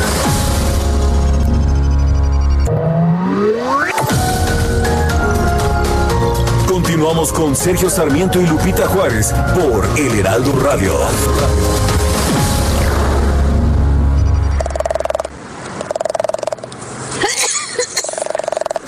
¡Qué frío! Tengo mucho, mucho frío. Jaque Mate con Sergio Sarmiento. Pues fíjese usted que en todo el mundo se sintió calorcito en el momento en que la empresa Pfizer junto con la alemana BioNTech anunciaron que habían demostrado la efectividad de más de 90% en una nueva vacuna contra el COVID-19. Pero cuidado, eh, si bien surgieron los mercados, salieron adelante y hubo entusiasmo en todo el mundo, no es el momento para que en México empecemos a aplaudir. En México, simple y sencillamente nos debe dar frío este anuncio. ¿Y por qué nos debe dar frío el anuncio que está haciendo la farmacéutica Pfizer? Simple y sencillamente porque en México no vamos a poder tener las cadenas de frío para poder mantener, almacenar esta vacuna y distribuirla por todo el país. Eh, usualmente las cadenas de frío en México, que son el almacenaje y los camiones de distribución que deben tener un contenedor refrigerado, nos dan temperaturas de entre 2 y 6 grados. Esto con información que le dio a Guadalupe Juárez Alejandro Macías, el epidemiólogo. Históricamente algunas vacunas han requerido temperaturas de hasta 20 grados bajo cero, pero nunca ha habido una que necesite entre menos 70 y menos 80 grados. Por lo menos antes había empresas de distribución aquí en nuestro país que tenían cadenas de frío y eran pues bastante eficientes en lo que estaban haciendo. Pero resulta que el presidente Andrés Manuel López Obrador no quería que existieran estas empresas, les quitó todos los contratos um, gubernamentales y ahora quiere crear una empresa gubernamental para distribuir los medicamentos. Las posibilidades de que esta nueva empresa gubernamental, este nuevo monopolio pueda darnos eh, la garantía de tener una cadena de frío de entre menos 70 y menos 80 grados realmente son muy lejanas. De manera que mientras el mundo celebra, mientras al mundo le entró un calorcito con este anuncio, a nosotros simplemente nos dio frío. Yo soy Sergio Sarmiento y lo invito a reflexionar.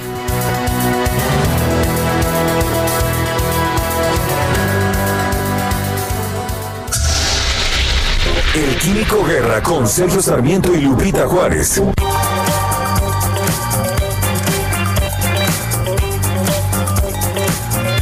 Químico Guerra, ¿cómo te va? Muy buenos días. Lupita, buenos días, Sergio. Estaba yo escuchando esto de la cadena fría, efectivamente es algo que me ha interesado ya desde hace algún tiempo y no es tan sencillo, el gobierno no lo puede hacer instantáneamente. Normalmente en estas cuestiones de biológicos los gobiernos no han sido muy buenos porque requieren precisamente todas estas etapas de controlarse en una forma precisa, en una forma que sea confiable sobre todo. Y en fin, tienes razón Sergio, vamos a tener un problemón ahí. Y hablando de vacunas, fíjense, en otro tema, pero de vacunas también, una vacuna personalizada, pero contra el cáncer. Aprueba sus primeras eh, eh, tratamientos clínicos. Investigadores de la División de Hematología y Oncología de la Escuela de Medicina de la Universidad de Arizona, liderados por la doctora Julie Bauman, acaban de presentar los datos preliminares alentadores de los primeros 10 pacientes con cáncer de cabeza y cuello. Cinco de los diez pacientes presentaron una respuesta clínica positiva a la vacuna personalizada y dos de ellos, fíjense, presentaron una remisión total. O sea, ya no se detectó la presencia de la enfermedad en ellos. La relación preliminar del 50% es notable si se compara con pacientes que han recibido solamente inmunoterapia con pembrolizumab, es un medicamento que, se usa para esto, y lo cual ha arrojado una respuesta del 15%, o sea, solamente con pembrolizumab es el 15%, con esa vacuna el 50%. Esa vacuna la está desarrollando Moderna, la empresa norteamericana que también está desarrollando la vacuna contra el COVID y está terminando las pruebas clínicas fase 1. La vacuna tiene como principio el uso de ácido ribonucleico mensajero, el mRNA, en combinación con pembrolizumab escribe la doctora Bauman. Los datos son preliminares y el tamaño de muestra es pequeño, pero los resultados son muy promisorios. Las pruebas de fase 1 son para demostrar la seguridad por encima de cualquier otra consideración. Ahora sabemos que este tratamiento es seguro y tolerable. Las vacunas personalizadas, Sergio eh, y Lupita, son un tratamiento emergente que usan las propias células cancerosas del paciente para entrenar al sistema propio inmunológico eh, del paciente a responder por sí mismo en contra del cáncer. Esta vacuna será una gran revolución. Estamos desde luego todos muy ansiosos por la, la, la vacuna del COVID-19, pero esta es una demostración que la ciencia, cuando usa la razón, no las ocurrencias, es un factor importantísimo para avanzar en el bienestar de la población. Una vacuna contra el cáncer sería el anhelo, el anhelo de millones y millones de personas, Sergio Lupita. Pues sí, tienes razón, químico, y pues qué bueno que nos traes estos avances de la ciencia. Claro, pues para ver que sí, no, la ciencia sí sirve, no hay que no hay que dudarle tanto y sobre todo no hay que tomar decisiones sin los conocimientos técnicos, los conocimientos científicos eh, suficientes para que se tomen las mejores decisiones en favor de la población. Muchas gracias, que tengas buen día. Igualmente para ti, Lupita. Sergio, buenos días.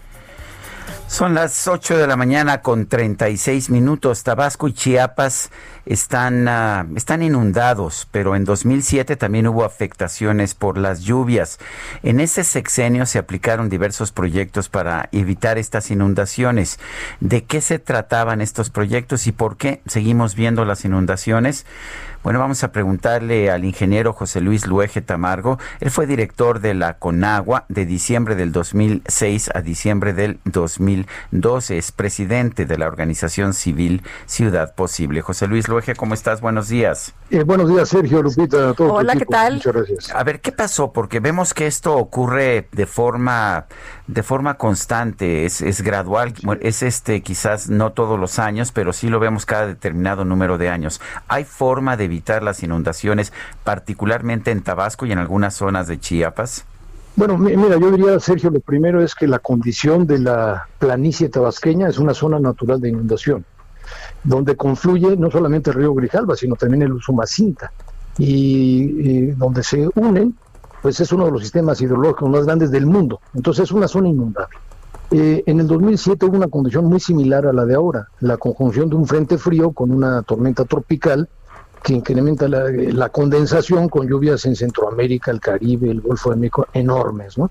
Entonces, efectivamente estamos frente a una situación extrema que obliga a una operación muy, digamos, coordinada de lo que se diseñó en el 2007, eh, Sergio, que fue un plan hídrico integral para Tabasco, donde se conjuntó pues, a los especialistas de la CONAGUA, de la Comisión Federal, de la Marina, de la Universidad de Tabasco y también eh, con la coordinación del Instituto de Ingeniería de la UNAM, que dio lugar a una serie de obras muy costosas, muy importantes, que eh, en su conjunto, operadas correctamente, sí, eh, eh, sí evitan, digamos, las inundaciones más graves y sobre todo la afectación a, la población.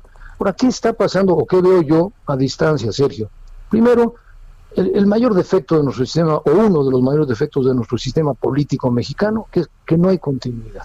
Nosotros establecimos un plan con visión de corto, mediano y de largo plazo, y se ejecutaron las obras entre el 2008 y el 2012, que yo creo que son obras que están ahí a la vista y que han funcionado y que efectivamente evitan daños mucho mayores que podría haber habido, ¿no?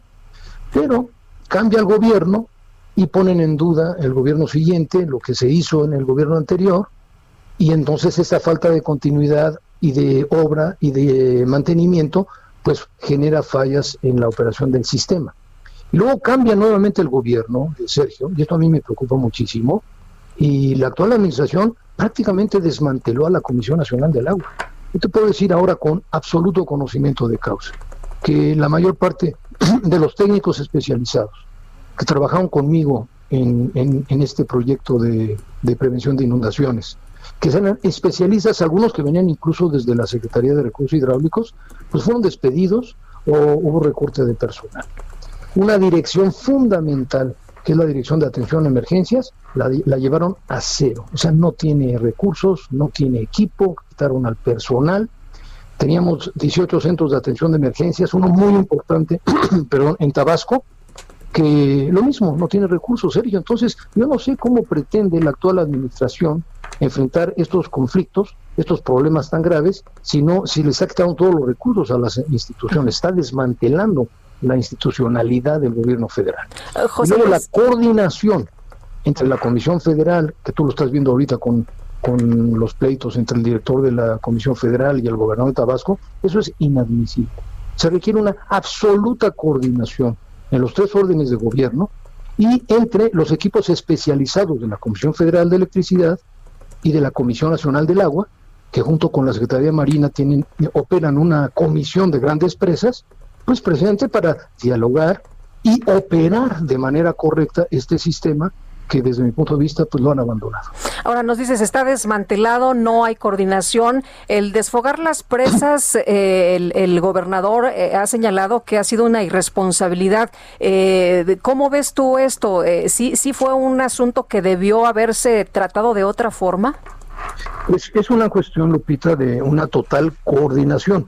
Cuando hay una condición meteorológica como la que acabamos de vivir, similar a la del 2007, pues las cuatro grandes presas hidroeléctricas que opera la Comisión Federal, pero que la Comisión Nacional del Agua es también responsabilidad de ella, pues se llenan hasta su nivel máximo. Y cuando tú tienes un nivel máximo en las cuatro presas, estás ante una situación muy crítica porque forzosamente se tienen que abrir las compuertas. Tú no puedes esperar a que, a que haya alguna falla en compuertas o en la cortina de una presa y entonces imagínate el desastre que esto ocasionaría. Ahora esa condición yo no la, en este momento no la puedo afirmar, había que auditar cómo operó la Comisión Federal la presa Peñitas, ¿no?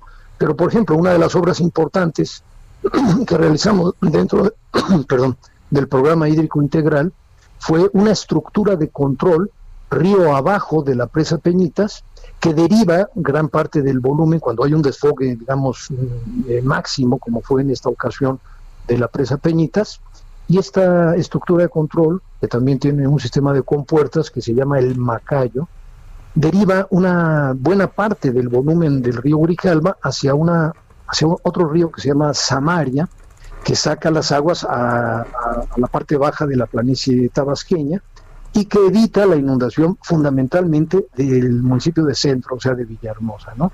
Entonces, esta operación de todos los sistemas que fueron construidos en, el plan integral, junto con la operación de, las presas, pues requiere una mesa de diálogo y de coordinación que es evidente no la está viendo, simplemente lo que se dijeron ayer, el director de la comisión y el gobernador, pues demuestra que están, eh, es un enfrentamiento, eh, un pleito tremendo, ¿no? En lugar de estar viendo por la por la situación de la emergencia. Pero son pleitos políticos, eso es lo peor de todo, ni siquiera son pleitos técnicos.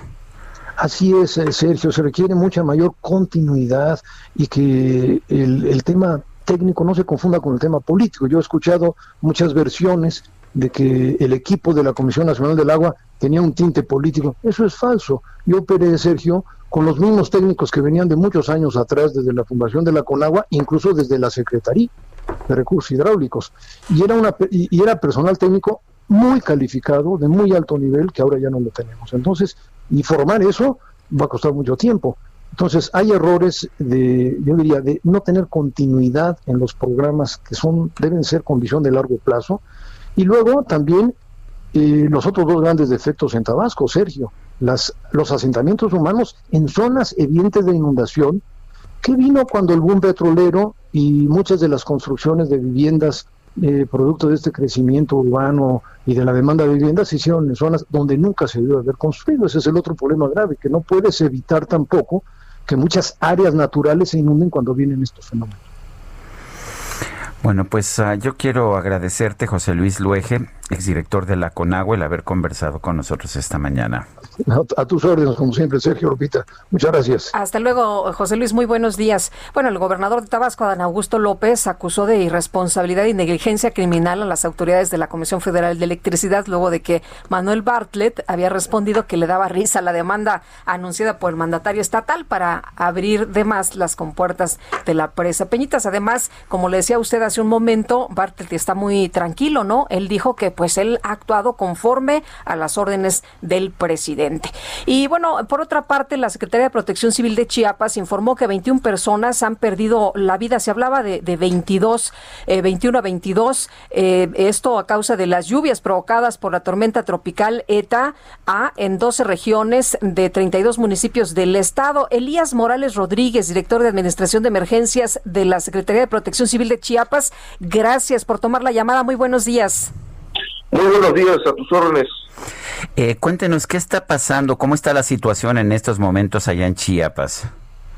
Bueno, para informarles eh, que derivado del Frente Frío número 11 y la depresión tropicaleta, bueno, tuvimos afectaciones eh, en el estado, los cuales eh, ya el día de ayer cerramos ya la evaluación de daños, específicamente en las afectaciones que tuvimos en aproximadamente eh, lo que fueron eh, 12 regiones, 54 municipios. Eh, ya tenemos el cierre de la evaluación de daños, dando de manera ya este sustanciosa la información de las eh, personas registradas, de más de 9.000 familias afectadas y 6.000 damnificadas, con el mismo total de viviendas. Así también tenemos en el rubro de tramos carreteros 182 tramos que fueron interrumpidos por el deslizamiento de ladera que ya en estos momentos ya estamos en la etapa de recuperación, ya están eh, trabajando, trasladando las maquinarias ya en los puntos y abriendo los caminos para tener la comunicación con todos eh, los cabeceras municipales y comunidades, así como también eh, tuvimos ya el, cierre de 87 ríos desbordados y lamentablemente lo que les hacemos saber, bueno, en el estado se perdieron 21 pérdidas de vidas humanas, de los cuales fallecieron cuatro eh, en el municipio de La Grandeza, cuatro en el municipio del Bosque, una en Ochuc, una en Mictontic, dos en Pantepec y ya confirmado nueve en Chamula. Eh, queremos, eh, pues bueno, informar que estos ya son los, la información ya. el, total es de 21 personas que perdieron la vida.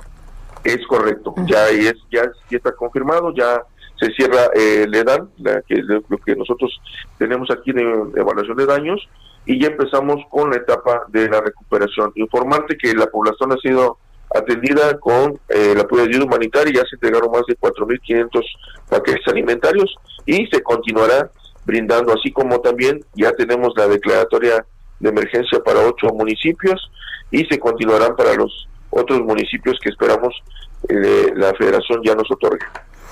Eh, ¿Qué tanto era evitable esto hasta donde ustedes pueden saber? ¿Qué tanto eh, fallaron los protocolos? ¿Qué tanto esto es causa de quizás algún tipo de problema con la Comisión Federal de Electricidad o era inevitable? Mira, eh, informarte, aquí el Sistema Estatal de Protección Civil se reunió el Comité Estatal de Emergencia 72 horas antes de este fenómeno, este impacto del fenómeno, tanto el Frente Frío número 11 y la depresión tropical ETA, y se sesionó el Comité Estatal de Emergencia. Ahí convergen los tres eh, eh, niveles de gobierno, federales, estatales y municipales, donde se les alerta a la población, se les indica en qué código está, en qué eh, alertamiento de procedimientos de lluvia estamos en el estado y se les lanzan las acciones preventivas. 72 horas antes se dan las acciones preventivas y durante la emergencia, bueno, es la atención y la etapa de recuperación. Te quiero informar que eh, los protocolos fueron activados de manera inmediata, se informó a la población. Aquí en el estado tenemos una situación de dispersión poblacional. Son eh, regiones altas montañosas y regiones bajas como eh, la región norte, donde colinda con el vecino estado de Tabasco. Bueno, tenemos importantes cauces de ríos que a la precipitación histórica de estas lluvias que rebasaron más de, de 4.500 milímetros eh, eh, de agua que cayeron en, unos días, bueno, esto fue lo que incrementó las lluvias, el restablecimiento y la saturación de suelos, porque recordemos que estamos en una temporada álgida de, la temporada de huracanes y ciclones, que ya está por culminar, y los frentes fríos para el estado, bueno, son lluvias. Eh, tenemos eh, eh, ubicaciones de localidades muy vulnerables en las en las localidades extremadamente retiradas de las cabeceras y es lo que complica a veces la situación de estas emergencias. Muy bien, Elías, muchas gracias por platicar con nosotros, por decirnos cómo está la situación por allá. Queda sus órdenes, un excelente día. Un saludo a auditorio. Gracias, Elías Morales Rodríguez, director de Administración de Emergencias de Protección Civil en Chiapas. Y vámonos hasta Estados Unidos, a Houston. Ahí se encuentra nuestro corresponsal Juan Guevara. Adelante, Juan, ¿qué nos tienes esta mañana? Buenos días, Sergio. Saludos a todos nuestro auditorio y Lupita. Bueno, ahí les va, fíjense, hay mucha información. Eh, primero, empecemos con la noticia importante de ayer, que es la Suprema Corte de Justicia escuchó los argumentos orales para eliminar Obamacare. Al parecer, Obamacare, que es el seguro para todos, eh, no importa las condiciones preexistentes, pudiera sobrevivir este embate de los republicanos y de Donald Trump de eliminarlo. Ahora, quizá la gente nos puede decir, bueno, ¿y a qué nos importa en México que Obamacare funcione o no? La verdad de las cosas es que Obamacare le permite a los mexicanos que tienen visa de trabajo estar cubiertos con seguro médico, incluyendo las condiciones preexistentes, que pudiera ser la presión alta, pudiera ser COVID. Entonces, realmente es una noticia muy importante que al parecer Obamacare va a seguir estando pues funcionando. En relación a la transición Biden, bueno, quiero decirles que ayer fue un día lleno de información.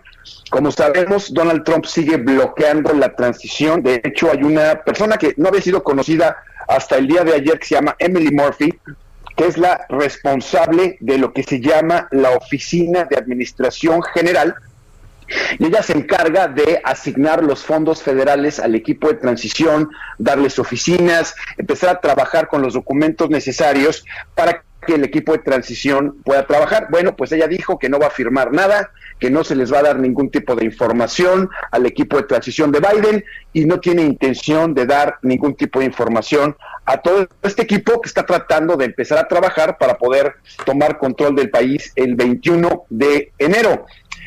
Ayer un mensaje a la nación, Biden da unidad, Trump no ha hablado desde el jueves pasado y les dijo que él va a seguir con la transición hacia adelante, que lo importante es unir al país y que no importa si le dan acceso a los reportes de inteligencia o no, que él va a seguir trabajando. Ahora, hay una cosa importante que pasó ayer, Sergio y Lupita.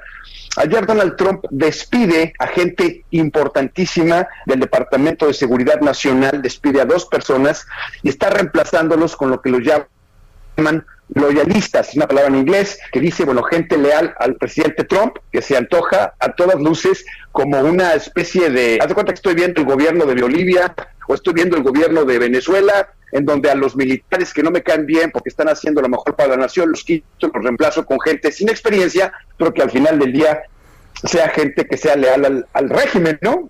Ayer nos llamó mucho la atención la declaración de Mike Pompeo, la declaración de Mike Pompeo de eh, pues prácticamente eh, decir que va a haber una excelente transición a una segunda administración del presidente Trump. Nos llamó muchísimo la atención y bueno, por último quiero decirles que eh, todos los alegatos que ha presentado el equipo de Trump sobre fraude electoral han sido eliminados de las cortes en tiempo récord. Todos han sido denegados. Se ha demostrado que no es cierto. Y por último, quiero decirles que el doctor Fauci acaba de anunciar que eh, en abril del 2021 la vacuna del coronavirus estará disponible para todos en los Estados Unidos. Esto mientras en El Paso, Texas, se están empezando a poner cuerpos en trailers fríos porque ya no pueden con las muertes de coronavirus en la frontera. Bueno, pues eh, qué complicado. Este, me suena lo que está haciendo el presidente Trump con lo que estamos viendo aquí en México. Lealtad del 100%, la capacidad no es importante. Gracias y un fuerte abrazo, Juan. Abrazos jóvenes, gracias. Gracias, buenos días. Y, gracias por lo de jóvenes, por supuesto.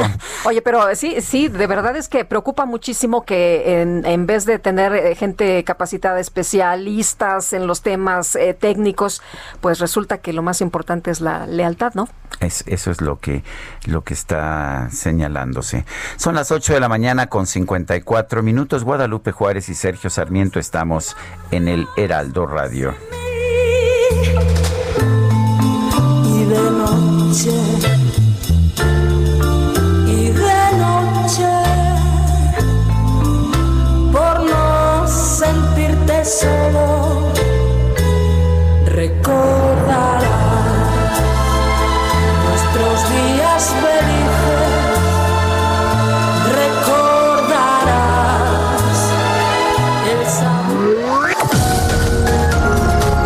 Sergio Sarmiento y Lupita Juárez quieren conocer tu opinión, tus comentarios o simplemente envía un saludo para ser más cálida esta mañana. Envía tus mensajes al WhatsApp 5520 109647.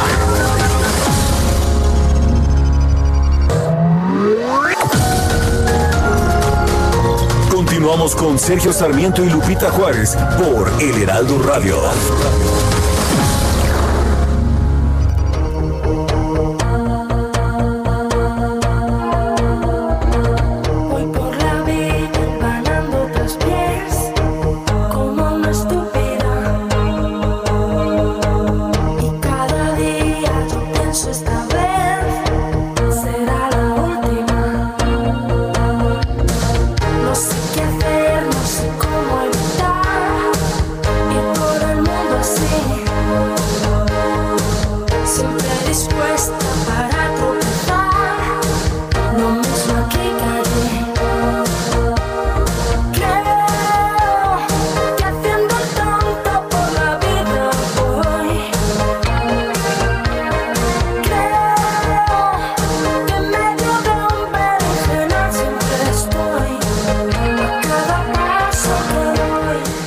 Seguimos escuchando música interpretada por Luz Casal. Esto se llama A Cada Paso.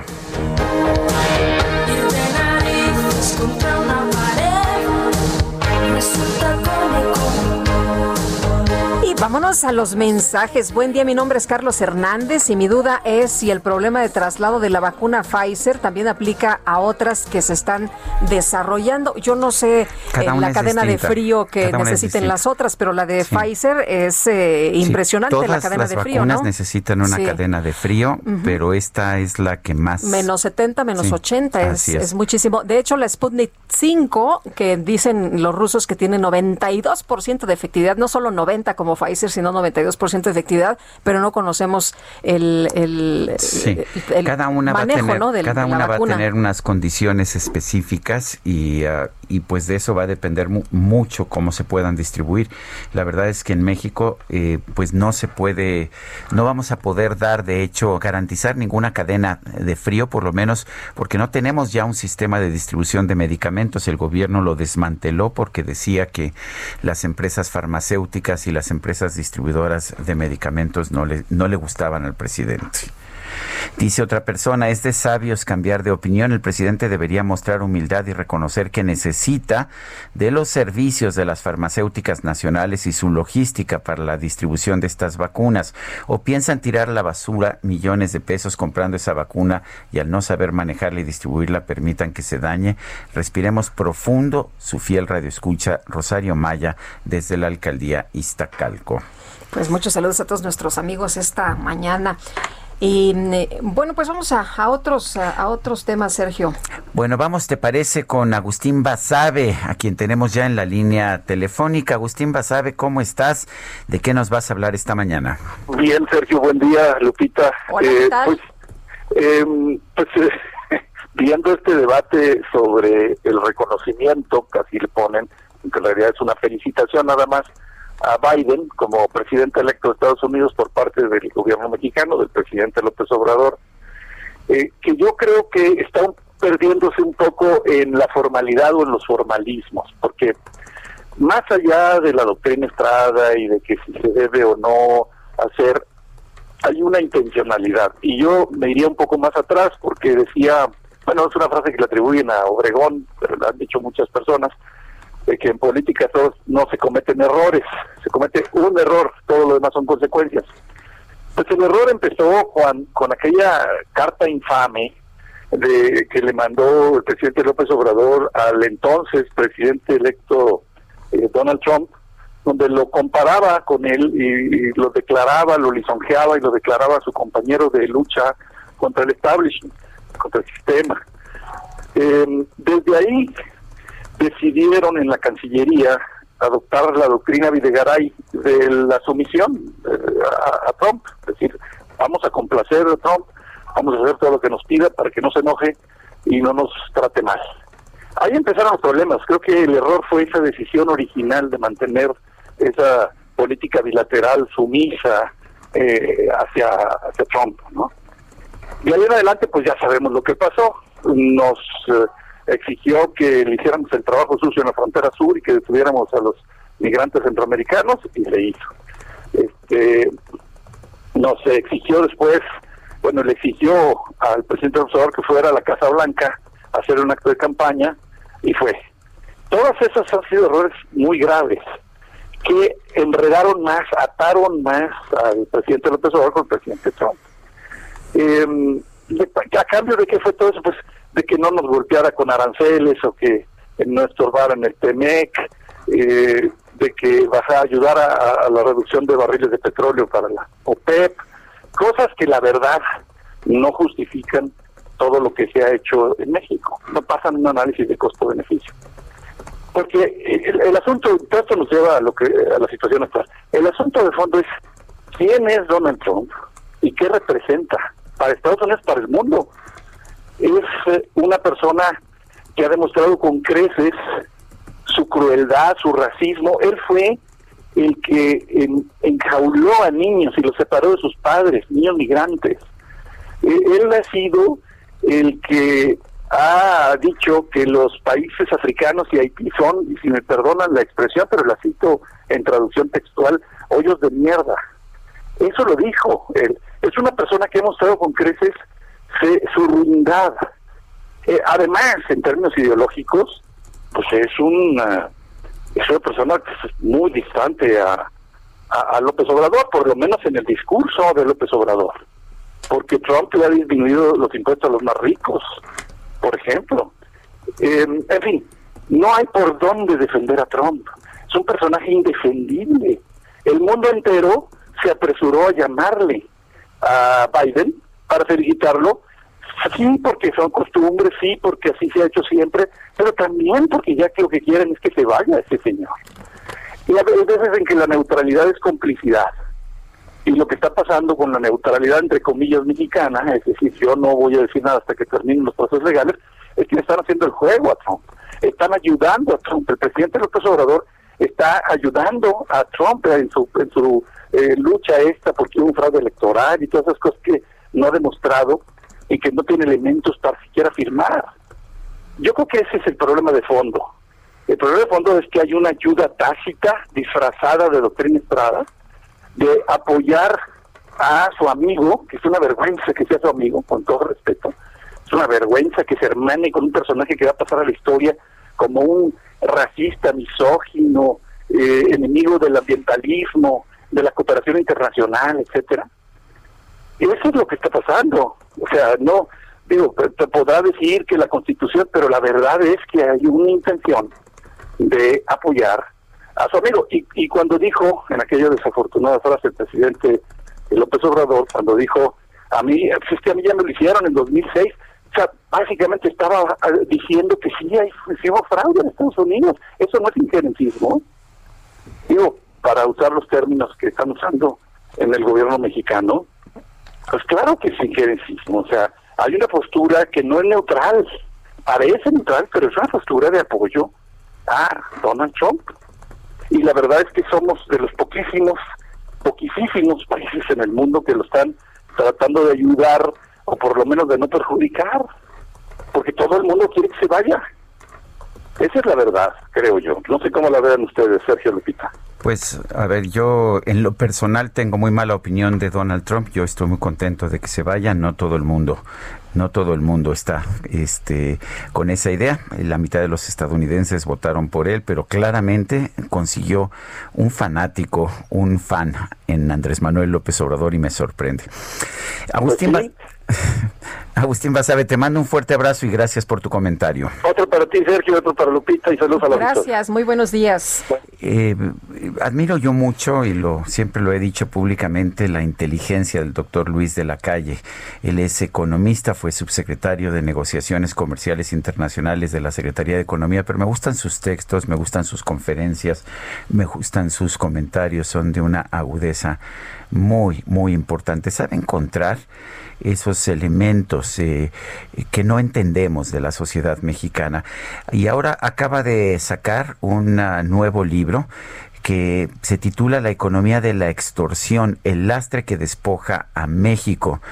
Y bueno, es interesante cómo eh, en la apreciación de Luis de la Calle, el tema fundamental de la economía de México no es que si es capitalista, socialista, intervencionista, no, es el tema de la extorsión. Luis de la Calle, siempre, gracias por, siempre te agradezco el que tomes nuestra llamada. ¿Cómo estás? Al contrario, Sergio, el agradecido soy yo. Buenos días. Buenos días, Lupita. Buenos días, doctor. ¿Qué tal? ¿Es tan importante la extorsión en la economía mexicana? Es difícil medirlo, obviamente, porque es una práctica eh, soterrada, pero la experiencia personal de cada uno de nosotros nos dice que es muy presente en México. Eh, el problema es que no nos damos cuenta de su dimensión, de su importancia y sobre todo del costo que le implica a la sociedad mexicana. Eh, en México tenemos millones de pequeñas empresas que en cuanto empiezan a tener éxito se ven sujetas a la extorsión y por lo tanto toman una decisión racional de quedarse pequeñas, de no explorar nuevos mercados, de no atreverse a desarrollar nuevos productos, de no ir más lejos en sus ventas de no asociarse con otros porque les da miedo la asociación y un gran etcétera. Entonces, eso que es una tragedia para cada una de las empresas, para el agregado de la economía es altamente dañino porque eh, se convierte en un lastre para el crecimiento. Entonces, en esta pregunta que nos hemos desde hace muchos años, ¿por qué México no crece más? Creo que vale la pena explorar que quizás sea por la extendida cultura de la extorsión que eh, no crecemos, es una explicación más microeconómica que macroeconómica y de la organización social más que, como decías tú, Sergio, de ideologías. Eh, doctor, en el caso de, de la extorsión, eh, mencionas tú que es un acelerador de la desigualdad, eh, que es un eh, pues acto que tiene efecto pernicioso sobre el desarrollo, pero lo que vemos es que viene de las autoridades, ¿no? ¿Cómo cambiamos esto? ¿Cómo, cómo se puede transformar esto? Nos han prometido muchas veces que esto va a cambiar, pero lo que vemos en la realidad y en lo que pues tú comentas, ¿no? Desde sacar la basura, que le tienes que pagar al señor que te recoge la basura o al franelero, pues todos los días es la extorsión desde eso hasta las más altas esferas.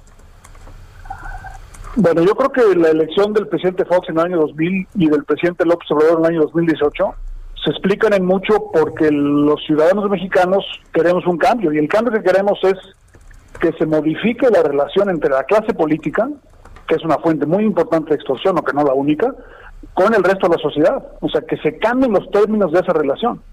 Y efectivamente, Lupita, como dices, eh, la extorsión eh, incrementa la desigualdad, porque no todo el mundo es igual eh, sujeto de extorsión. O sea, las empresas muy grandes, que tienen una marca que vale mucho, que tienen un grupo de abogados, que tienen sus propios sistemas de distribución, que tienen relaciones políticas y acceso a los medios, eh, son mucho menos sujetas a la extorsión que una empresa pequeña.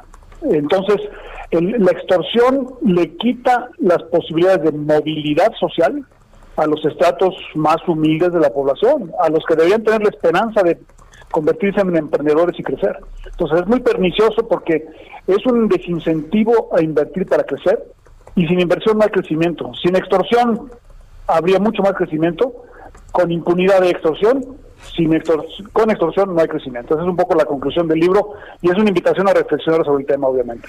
Eh, ¿Qué situación ocurre? ¿Qué ocurre en otros países? Eh, mucho, mucho he leído que en los Estados Unidos del siglo XIX y principios del XX la extorsión era común, incluso en grandes ciudades como Nueva York eh, y como Los Ángeles, y que por, en otros lugares más rurales era todavía, todavía más común. ¿Qué nos, eh, qué nos puedes decir? ¿Qué nos puedes decir sobre este tema? La extorsión es un fenómeno eh, obviamente eh, universal. De hecho, la extorsión puede ser incluso positiva cuando es, porque es un intercambio de, de voluntades entre las personas, cuando es precisamente voluntaria y cuando el extorsionador no tiene un poder monopólico, ¿no? O sea, cuando no abusa de su poder monopólico para otorgar un permiso o para darte un lugar de estacionamiento o para darte la mesa del restaurante que consigues a través de una propina, que es una eh, fo- forma de extorsión. Entonces, digamos, el abuso del poder monopólico y el hecho de que la transacción no sea voluntaria es lo que lo hacen eh, nocivo y pernicioso para la sociedad. Las sociedades se terminan desarrollando cuando aceptan la legitimidad de las utilidades y, la- y de la propiedad. En México le hemos dado una, cierto, eh, una cierta justificación moral a la extorsión porque no reconocemos la legitimidad de la propiedad ni tampoco de las utilidades. Entonces, si él tiene dinero porque fue corrupto o, recibió un favor del gobierno, yo puedo extorsionarlo porque su dinero no es realmente legítimo, entonces la sociedad permite que esa extorsión se dé. Entonces, necesitamos convencernos a los- entre nosotros los mexicanos, uno, que las utilidades no son fruto de la casualidad ni de la corrupción, o no solamente, porque también la hay, por supuesto, sino que son sobre todo fruto del esfuerzo, de la inversión, de la innovación, de la creatividad de las personas, y que por lo tanto ese, ese esfuerzo tiene que premiarse. Y, la, y cuando decimos propiedad no me estoy refiriendo solamente a la propiedad privada de una casa muy elegante en una playa, sino la propiedad del, fruto, el trabajo. O sea, cuando te roban o te extorsionan tu salario en un microbús, o cuando tú inviertes en una panadería y, llega el inspector y te pide dinero porque no tienes el extinguidor donde él le gustaría que estuviera, eh, te, está, te está expropiando tu propiedad. Y en México no tenemos una conciencia de la importancia que tiene la propiedad como un derecho fundamental y la defensa que se requiere para poder crecer. Entonces, las economías que se, se desarrollan se dan cuenta que van a ser mucho más ricas si terminan con el sistema de extorsión y se reconocen en los otros sus propios derechos. Como siempre, Luis de la Calle, gracias por hablar con nosotros. Encantado, Sergio Lupita, buenos días. Igualmente, doctor, buenos días. Son las 9 de la mañana con 16 minutos. Se encuentra aquí en la cabina del Heraldo Radio David Monreal.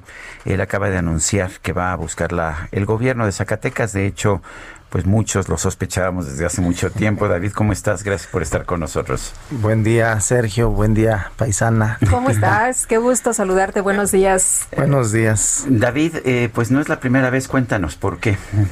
Bueno, eh, es un anhelo de muchos zacatecanos y propio, el de servirle a tu pueblo, de servirle a tu estado, y es la consecuencia de una lucha. He venido, cuando menos, casi los últimos 20 años, luchando al lado de el licenciado Andrés Manuel López Obrador, que por fortuna hoy se dio ese eh, cambio en el país. Hoy se dio paso a este cambio de régimen, eh, pero eso me ha permitido tener una permanencia en el territorio allá en nuestro estado. Eso me permitió acompañarme de todo un sentimiento social deseoso de que se haga presente y de que se pueda afianzar, acreditar una nueva forma de conducción social una nueva forma de gobernar y eso es lo que me lleva nuevamente a esta, esta aventura. Esta, espero que sea una buena aventura. Oye, ¿qué, qué de diferente eh, hacer para conseguir el voto de los zacatecanos? ¿Cómo ha cambiado en, en estos años pues las necesidades, eh, lo apremiante para, para los ciudadanos de, de, Zacatecas y qué vas a hacer distinto? Bueno, eh, ahora nadie podrá negar, Lupita, Sergio, que esta pandemia está dando origen a un nuevo orden político, económico, social. Y en ese nuevo orden les diría que es el cimiento de nuevas prácticas eh, políticas rumbo a la definición de quienes serán sus representantes populares en cada uno de los pueblos. Hoy, por las propias recomendaciones sanitarias de los especialistas, por la propia responsabilidad social, eh, van a cambiar muchas cosas y van a cambiar muchas... Hasta las campañas. ¿no? Hasta las campañas, o sea, hasta las campañas. Esa es una realidad. El propio mensaje... Físicamente ya no vas a ir de campaña como se hacía tradicionalmente. Va a cambiar, por ejemplo, creo, eh, llegado, porque debo aclarar por aquello de no te entumas, Lupita, que estoy... haciendo una serie de visitas de cortesía, estoy siendo muy respetuoso de los tiempos, pero bueno, una vez que ya la ley nos permita, eh, eh, lo que vas a evitar son los eventos multitudinarios. Uh -huh. Ya hay una, eh, cuando menos ahorita se antojan adelantado las previsiones que no será antes de el mes de marzo del año siguiente, cuando se esté eh, un poco amortiguando, regulando, pero ya hay algunos otros pronósticos especialistas que se va a postergar todavía algunos meses. Entonces, indudablemente los eventos masivos ya no serán.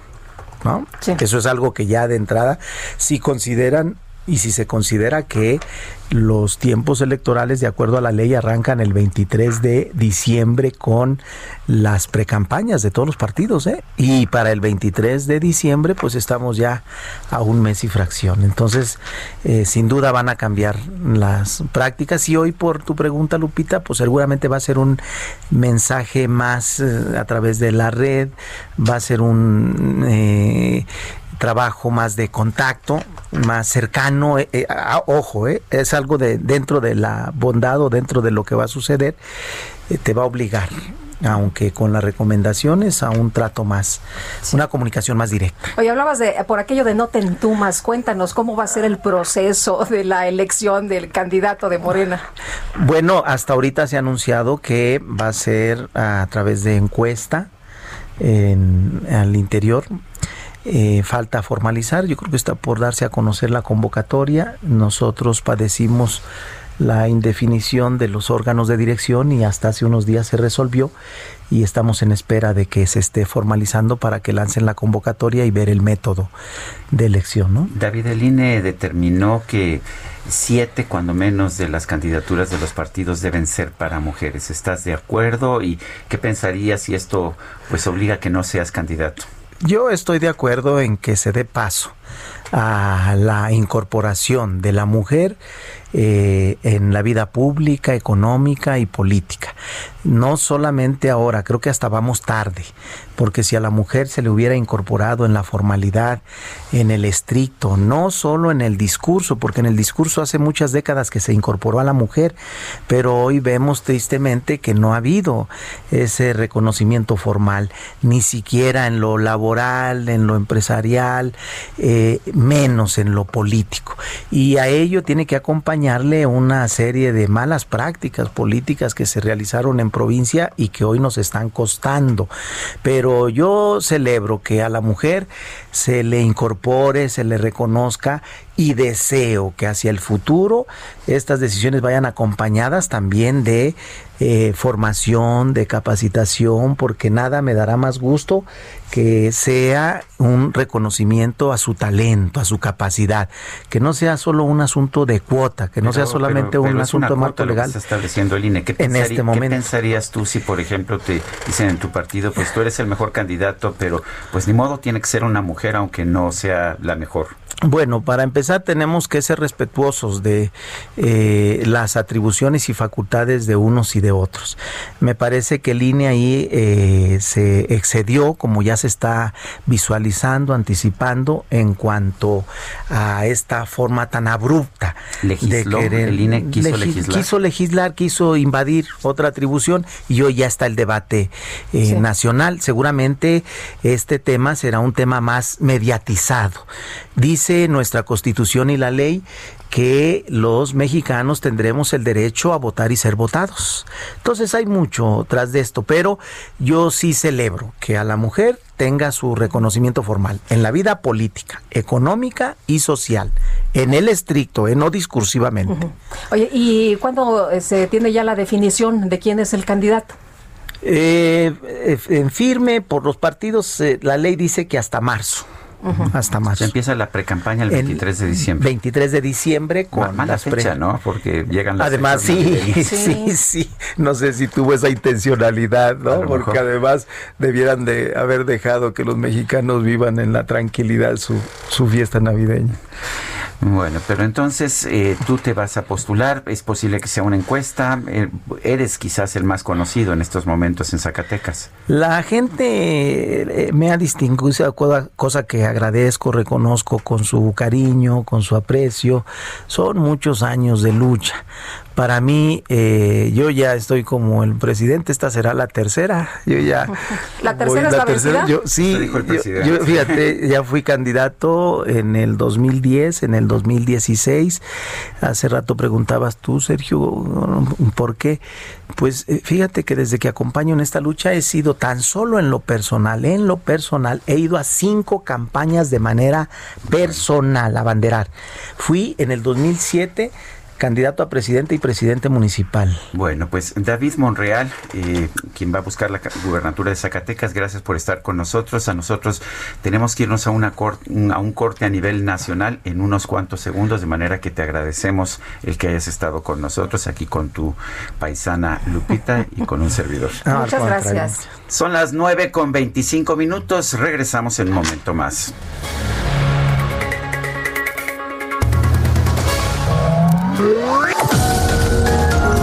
Sergio Sarmiento y Lupita Juárez quieren conocer tu opinión, tus comentarios o simplemente envía un saludo para ser más cálida esta mañana. Envía tus mensajes al WhatsApp 5520 109647.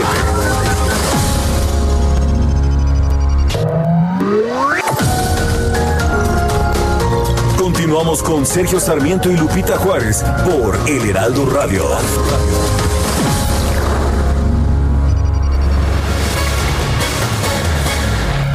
Estamos de regreso y me da mucho gusto saludar esta mañana a, a Manuel Somoza, presidente de estrategia de Cibanco. Querido Manuel, ¿cómo te va? Muy buenos días.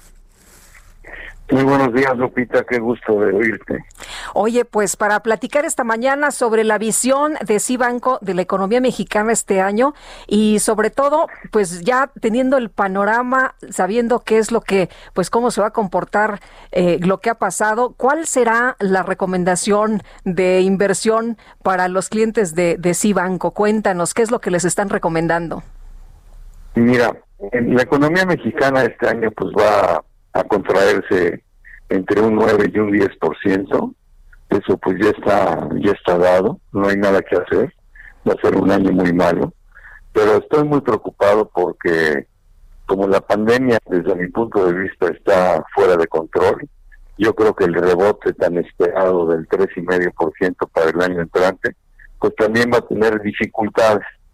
El problema de México no solo es la pandemia, es también que la inversión privada está parada porque las políticas públicas no han sido las adecuadas para motivar a que la iniciativa privada invierta. Hay una hay una falta de confianza y esto es lo que nos tiene en un círculo vicioso.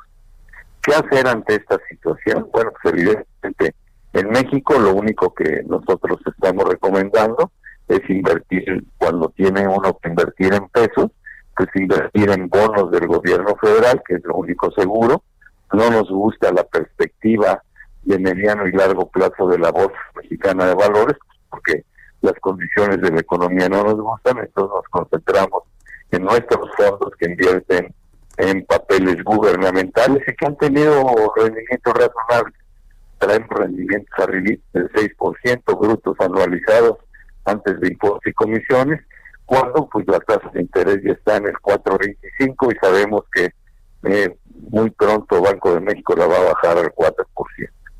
Pero también estamos recomendando a nuestros clientes que se dolaricen y tengan una porción en renta fija en dólares y una porción pequeña, moderada, a cada quien, al gusto de cada quien de riesgo. Nuestros fondos en renta fija en dólares han dado magníficos rendimientos. El mejor trae un rendimiento del 6% en el año. El fondo Navigator es un fondo que invierte en bonos en los Estados Unidos de alto rendimiento que no tienen grado de inversión, pero bueno, pues el rendimiento es todavía mayor que lo que se está obteniendo en pesos. Claro que esta es una inversión que solo recomendamos para gente que puede mantener sus dolaritos ahí invertidos por lo menos 18 meses. Y nos gustan mucho las bolsas de Europa y la bolsa de Nueva York. Nuestro fondo en la bolsa de Nueva York trae un rendimiento directo de enero al día de ayer del 24% en dólares, que es magnífico. En pesos el rendimiento pues es del 34%. Y tenemos un fondo que invierte en Europa, que también ha tenido resultados francamente buenos en los últimos 15 días ha crecido 7%, el rendimiento en pesos es del 2% y está tabla en su rendimiento en euros, pero creemos que la perspectiva es favorable en estas dos este, en estos dos eh, eh, activos importantes de riesgo. Ojo, son de riesgo y solo lo recomendamos para inversionistas de largo plazo. ¿Qué es largo plazo? Para mí largo plazo es tener un horizonte de inversión, por lo menos dos Así vemos las cosas. Pues muy bien, Manuel. Oye, y, para aquellos que preguntan, ¿es buen momento para ahorrar? Tú dirías, sí es buen momento, pero con alguien que te hace un eh, portafolio y que sabe leer eh, el, panorama económico. Pues mira, siempre es bueno ahorrar, siempre es bueno este, ser cuidadoso con el dinero. Y claro, hay que hacerlo con profesionales. Hoy las cosas en el sector financiero son muy sofisticadas no es como hace muchos años que cuando ibas al banco comprabas un pagaré de renta fija y te olvidabas, ¿no? Hoy tienes N alternativas, entonces tienes que estar muy bien asesorado y para eso vemos gente como nosotros, pues que llevamos más de 50 años en este negocio. Muy bien. Manuel, muchas gracias por platicar con nosotros esta Oye, mañana. Lupita, ¿no? por si alguno de tus clientes quisiera saber más de nuestros fondos y de lo que hacemos, te doy mis teléfonos de Por favor, por favor que nos llamen a 55 1100 1586 55 1100 1586 Lupita y me dio muchísimo gusto saludar. Igualmente Manuel te mando un abrazo muy buenos días Es A ti, Manuel- hasta luego. Hasta luego, Manuel Somoza, presidente de estrategias de Cibanco. Y ya son las 9 de la mañana con 35 minutos. La micro deportiva.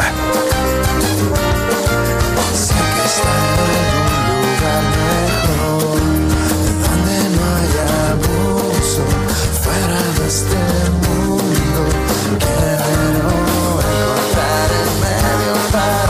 Ah, qué buena música trae siempre la micro deportiva. Mi querido Julio Romero, ¿cómo te va? Muy bien, Lupita, muy buenos días. Amigos del auditorio, qué placer saludarles. Ahora sí que tuvo, tuvo, pero para que no se vaya a caer, porque el DJ Cachapo aquí que de repente se avienta unos enfrenones, que para qué le platico. Bueno, vámonos rapidísimo con la información deportiva. Este miércoles un total de 12 personalidades fueron elegidas para el Salón de la Fama del Fútbol que encabeza el Grupo Pachuca y luego de las votaciones correspondientes del comité.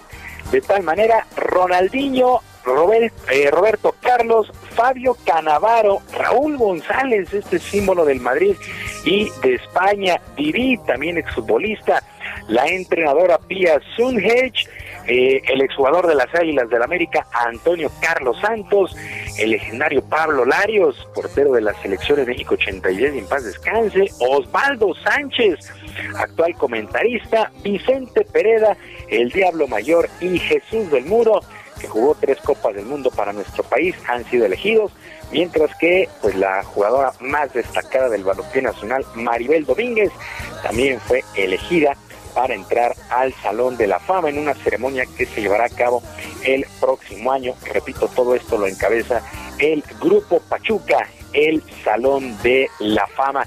Mientras tanto, pues el coronavirus sigue atacando al fútbol americano de la NFL y ahora los afectados fueron los acereros de Pittsburgh, ya que su estelar mariscal de campo Ben Roethlisberger fue colocado en la lista de posibles contagiados y estará aislado como medida de precaución.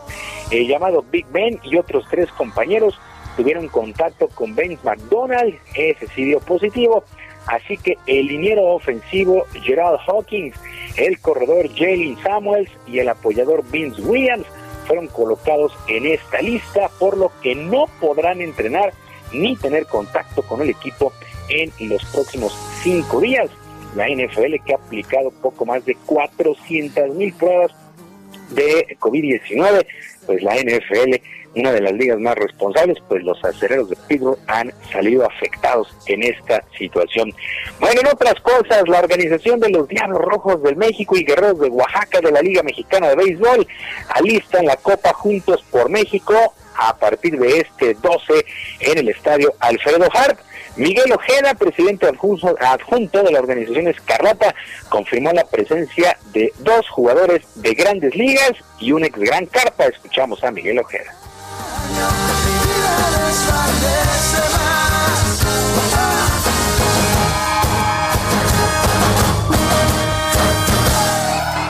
El señor Ramón Urias, a partir del día de mañana, estará incorporándose a nuestra burbuja. Eh, estará en un espacio de, de 11 a 12 días aproximadamente, más o menos. Importante también eh, informarles que el señor Jorge Cantú eh, se incorporará con nosotros, eh, formará parte del equipo José Luis Sandoval. Eh, y como ya se había manejado días anteriores, confirmando eh, la- pues el, el reporte, la, los días de, de participación también del señor Roberto Zuna, estará eh, a partir del día 14 en nuestra burbuja y, y bueno, eh, igual, de igual manera estará compartiendo pues toda esa gran experiencia que ha adquirido en, en los cinco años que tiene ya como grandes ligas y Ramón Urias, hay que recordarlo, militó con los Orioles de Baltimore este 2020. Roberto Zuna, cerrador estelar de los Astros de Houston. Y Jorge Cantú, también ex Big Leaguer, y ahora con los Sultanes de Monterrey en invierno. Pero hay que recordar que ahora el, eh, la Liga Mexicana del Pacífico no tendrá actividad de entrada hasta el próximo día 17 por el tema del coronavirus. Pues estos jugadores estarán compartiendo su experiencia con la gran cantidad de jóvenes que estarán en los cuatro equipos que disputarán esta Copa Juntos por México. Pues de eso se trata de darle innings y, eh, y turnos al a estos jóvenes. Bueno, la Fórmula 1 de automovilismo presentó su calendario tentativo para lo que será el 2021, mismo que estará arrancando el 21 de marzo en Australia y terminará el 5 de diciembre en Abu Dhabi con un total de 23 carreras.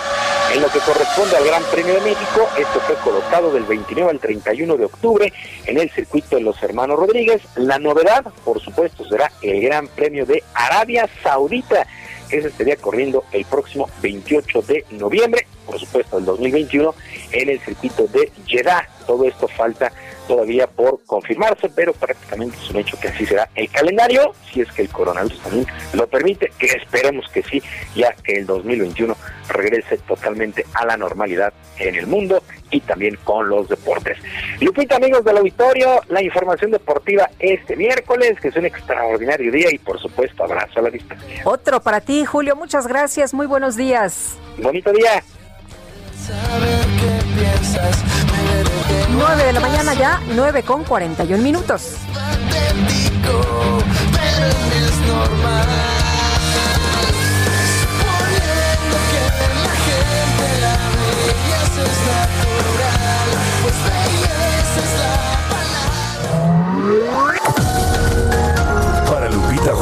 Tu opinión es importante. Escríbele a Twitter en arroba Lupita Juárez H. Gracias, ¿qué tal amigos? Qué gusto saludarlos. Estamos aquí en el Heraldo Radio y vamos a platicar con Aris Chávez, representante de Productos y Tratamientos Politécnico, porque nos va a hablar sobre el ajo negro. Aris, buenos días, adelante. Muy buenos días, mi querida Moni, pues gracias por la invitación en donde venimos a platicar precisamente de salud, de estos temas tan importantes hoy en día que estamos muy bajos de defensas. Hoy vengo a platicarles de una alternativa que les está ayudando muchísimas personas pero no nada más para elevar nuestras defensas, sino también si usted tiene problemas de articulaciones, vamos a platicar un poquito. Claro que funciona. Ah, y además tú tienes que platicarnos de ahí un caso, ¿verdad? sí, ¿Cómo, cómo ha, estado esa persona que Pues me esa platicaste el persona otro tiene día? 61 años y no podía ni exprimir una jerga y ahora desde que ya lleva eh, algunos meses consumiendo su ajo negro, bueno, ya es mecánico, ¿no? Súper bien. Qué bueno, fíjate que hay muchas personas que están beneficiándose con este tratamiento. Vamos a explicarlo. Son cápsulas que dentro traen un concentrado de ajo negro. Nosotros en el Instituto Politécnico Nacional les agregamos colágeno, les agregamos cartílago de tiburón, que para empezar, el ajo negro tiene 100 veces más propiedades que un ajo normal. Eso, en primer lugar, nos permite elevar nuestras defensas hasta en un 400% y estar bien protegidos en esta época de contagios de virus, de bacterias, en la época de frío para Claro. prevenir las enfermedades respiratorias, asma, bronquitis, influenza, pulmonía, entre muchas otras más. También nos ayuda a limpiar nuestra sangre y de esta manera a mejorar el funcionamiento de nuestro hígado, a bajar niveles de colesterol, de triglicéridos, también de glucosa en sangre. Nuestros amigos diabéticos pueden tomarlo sin ningún problema. Y como trae colágeno y cartílago de tiburón, ese trío de ingredientes hacen que las, los pacientes, sobre todo que padecen de artritis reumatoide, claro.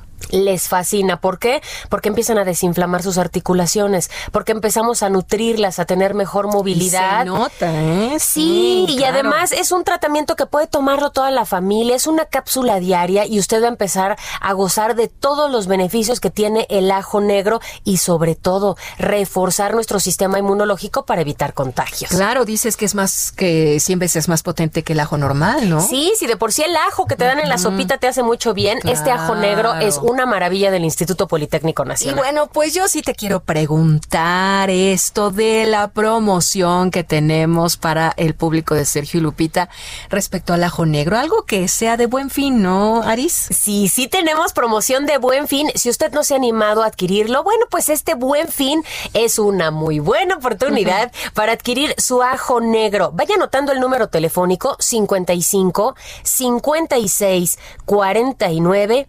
44 44. Vamos a repetirlo despacito porque solo las primeras personas en comunicarse van a tener esta promoción. 55 56 49 44 44. 3 por 1, mi querida. Moni. A ver, a ver, a ver, ¿cómo es eso? Van a pagar únicamente 2.200 pesos y se van a llevar no un año de ajo negro, ni dos, sino tres. No. Tres, ¿qué tres tal? años completos de ajo negro que puede compartir con toda la familia Claro. y regalitos, porque les vamos a incluir una careta de máxima protección transparente, un gel antibacterial con 80% de alcohol aprobado por la FDA, un cubrebocas N95, atención porque este tiene un grado hospitalario, y de pilón un tapete sanitizante que viene grande para que lo ponga a la entrada de su negocio, de su bien. casa Y estemos bien protegidos. Perfecto. ¿A dónde hay que marcar, Aris? 55 56 49 44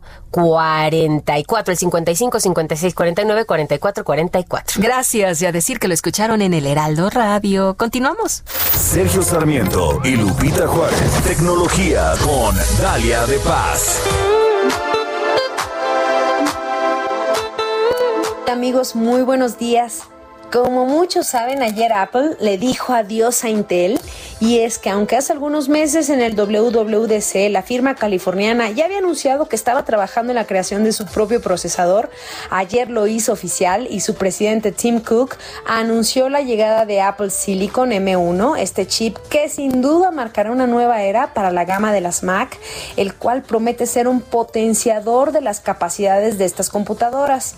El gigante tecnológico, también creador del iPad y iPhone, asegura que se trata del mejor procesador que han creado, ya que está construido sobre una plataforma de 5 nanómetros con 16 mil millones de transistores y que además cuenta con 8 núcleos, 4 de alto rendimiento y 4 de alta eficiencia.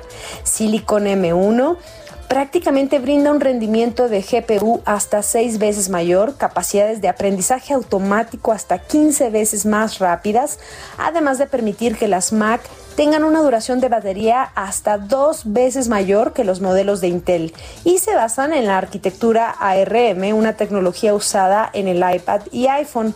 Así que les platico que de la mano de este procesador llegan tres nuevos modelos. La primera computadora presentada ahí en sus oficinas en Cupertino, California, fue la MacBook Air, la más delgada, completamente fabricada en materiales reciclados y es 3.5 veces más rápida que el modelo anterior.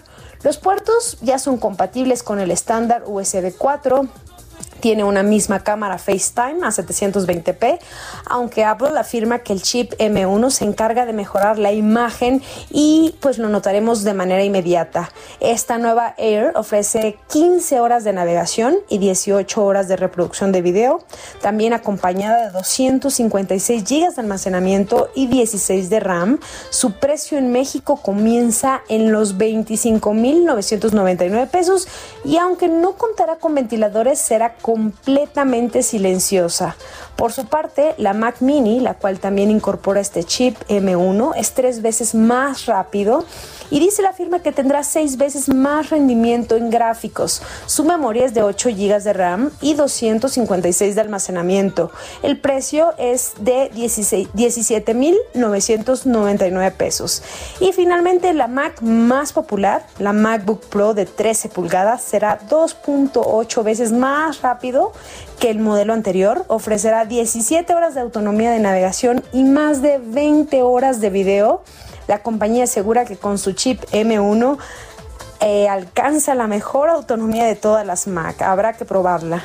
Además de incorporar también una pantalla de 13.3 pulgadas más luminosa, llegará con micrófonos de calidad de estudio, ideal para las videoconferencias o tomar clases en línea. Eh, también llega con una mejor cámara y esto es completamente gracias al nuevo procesador.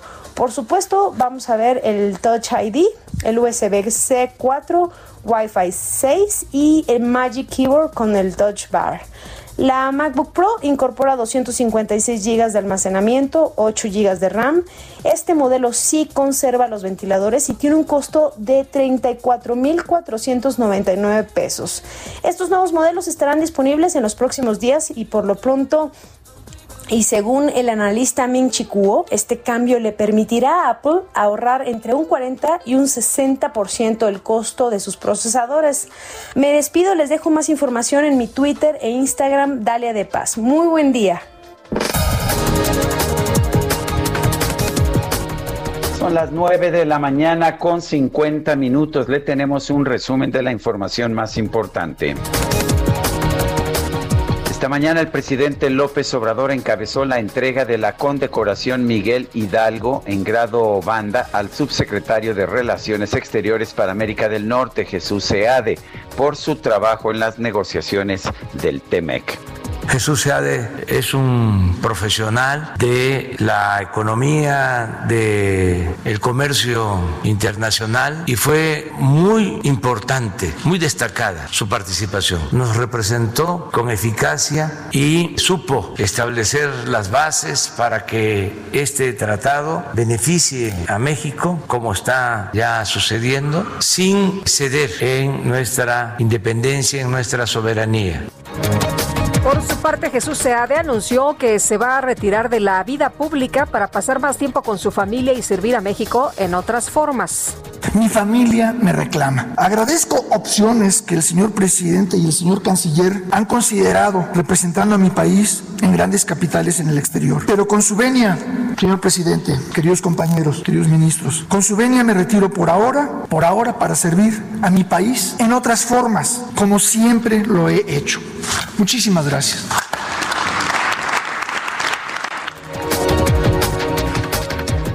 El gobierno de Rusia anunció que los primeros resultados de las pruebas clínicas de fase 3 de la vacuna contra el coronavirus Sputnik 5 arrojaron una efectividad del 92%. Y este martes el jefe del Parlamento peruano, Manuel Merino, asumió la presidencia de su país tras la destitución del presidente Martín Vizcarra. Un soltero sabroso Es el día de uno. Eso es. Fíjate que primero la buena. Hoy, este 11 de noviembre, es el Día del Soltero. La mala es que se trata de un día nacional, pero solamente allá en China. El Día del Soltero se originó en 1993 entre estudiantes de la Universidad de Nanjing para festejar la soltería durante el día con más números uno del año, el 11-11, permitiéndose caprichos en una gran jornada de ofertas y promociones. La empresa china Alibaba, principal promotora de esta celebración, asegura que las ventas del Día del Soltero son dos y medio veces mayores que las del Black Friday o el Cyber Monday juntos. Gastrolab con el chef Israel Arechiga. Vamos a festejar el Día del Soltero con el chef Israel Arechiga. ¿Cómo estás? Buenos días. Hola Lupita, muy buenos días. Sergio, buenos días a todo el auditorio. Sí, ya lo escuché y bueno, para esos solteros que celebrarán su día de hoy, pues hoy también vamos a celebrar el día de del brownie, así que se pueden meter a la cocina, hacerse unos buenos brownies. Y bueno, este postre espectacular de chocolate que tiene un origen bastante curioso, al igual que muchas recetas en la cocina, y el origen parte de algún error. Y este fue el resultado de un bizcocho de chocolate que se les olvidó poner levadura en el bizcocho y entonces quedó un resultado que no infló, que no levantó, quedó como apelmazado, pero con una textura deliciosa. Y bueno, pues como la mayoría de los platos eh, icónicos en, en, la, en la pastelería, en la repostería, en la cocina, siempre hay errores que, juegan a nuestro favor. Y bueno, el brownie es uno de ellos. Es un, es un postre de origen americano que siempre se va a acompañar de preferencia con un buen helado de vainilla. Ya lo decíamos ayer, ya lo platicábamos mientras se comían sus trufitas, que para el postre siempre hay otro estómago y entonces un buen brownie de chocolate con un helado de vainilla calientito, con un poco de caramelo arriba, frutos secos, bueno, pues no nos puede faltar nada más. Así que hoy en el día del brownie, echarse un buen postrecito de chocolate, un buen brownie, bien acompañado de un cafecito, de un helado de vainilla.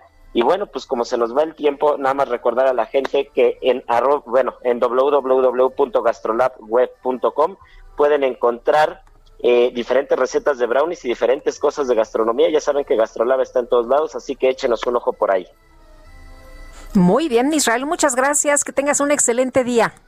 Igualmente, bonito día a todos. Bueno, pues gracias Israel Arechiga. Se nos acabó el tiempo, Guadalupe. Vámonos entonces, que la pasen todos muy bien, que disfruten este día y mañana nos escuchamos a las 7 en punto. Hasta entonces, gracias de todo corazón. por el mundo así, siempre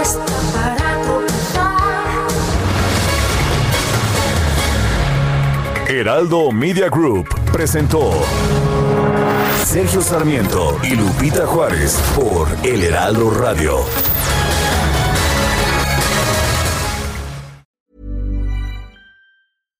Hi, I'm Daniel, founder of Pretty Litter. Cats and cat owners deserve better than any old fashioned litter. That's why I teamed up with scientists and veterinarians to create Pretty Litter. Its innovative crystal formula has superior odor control and weighs up to 80% less than clay litter.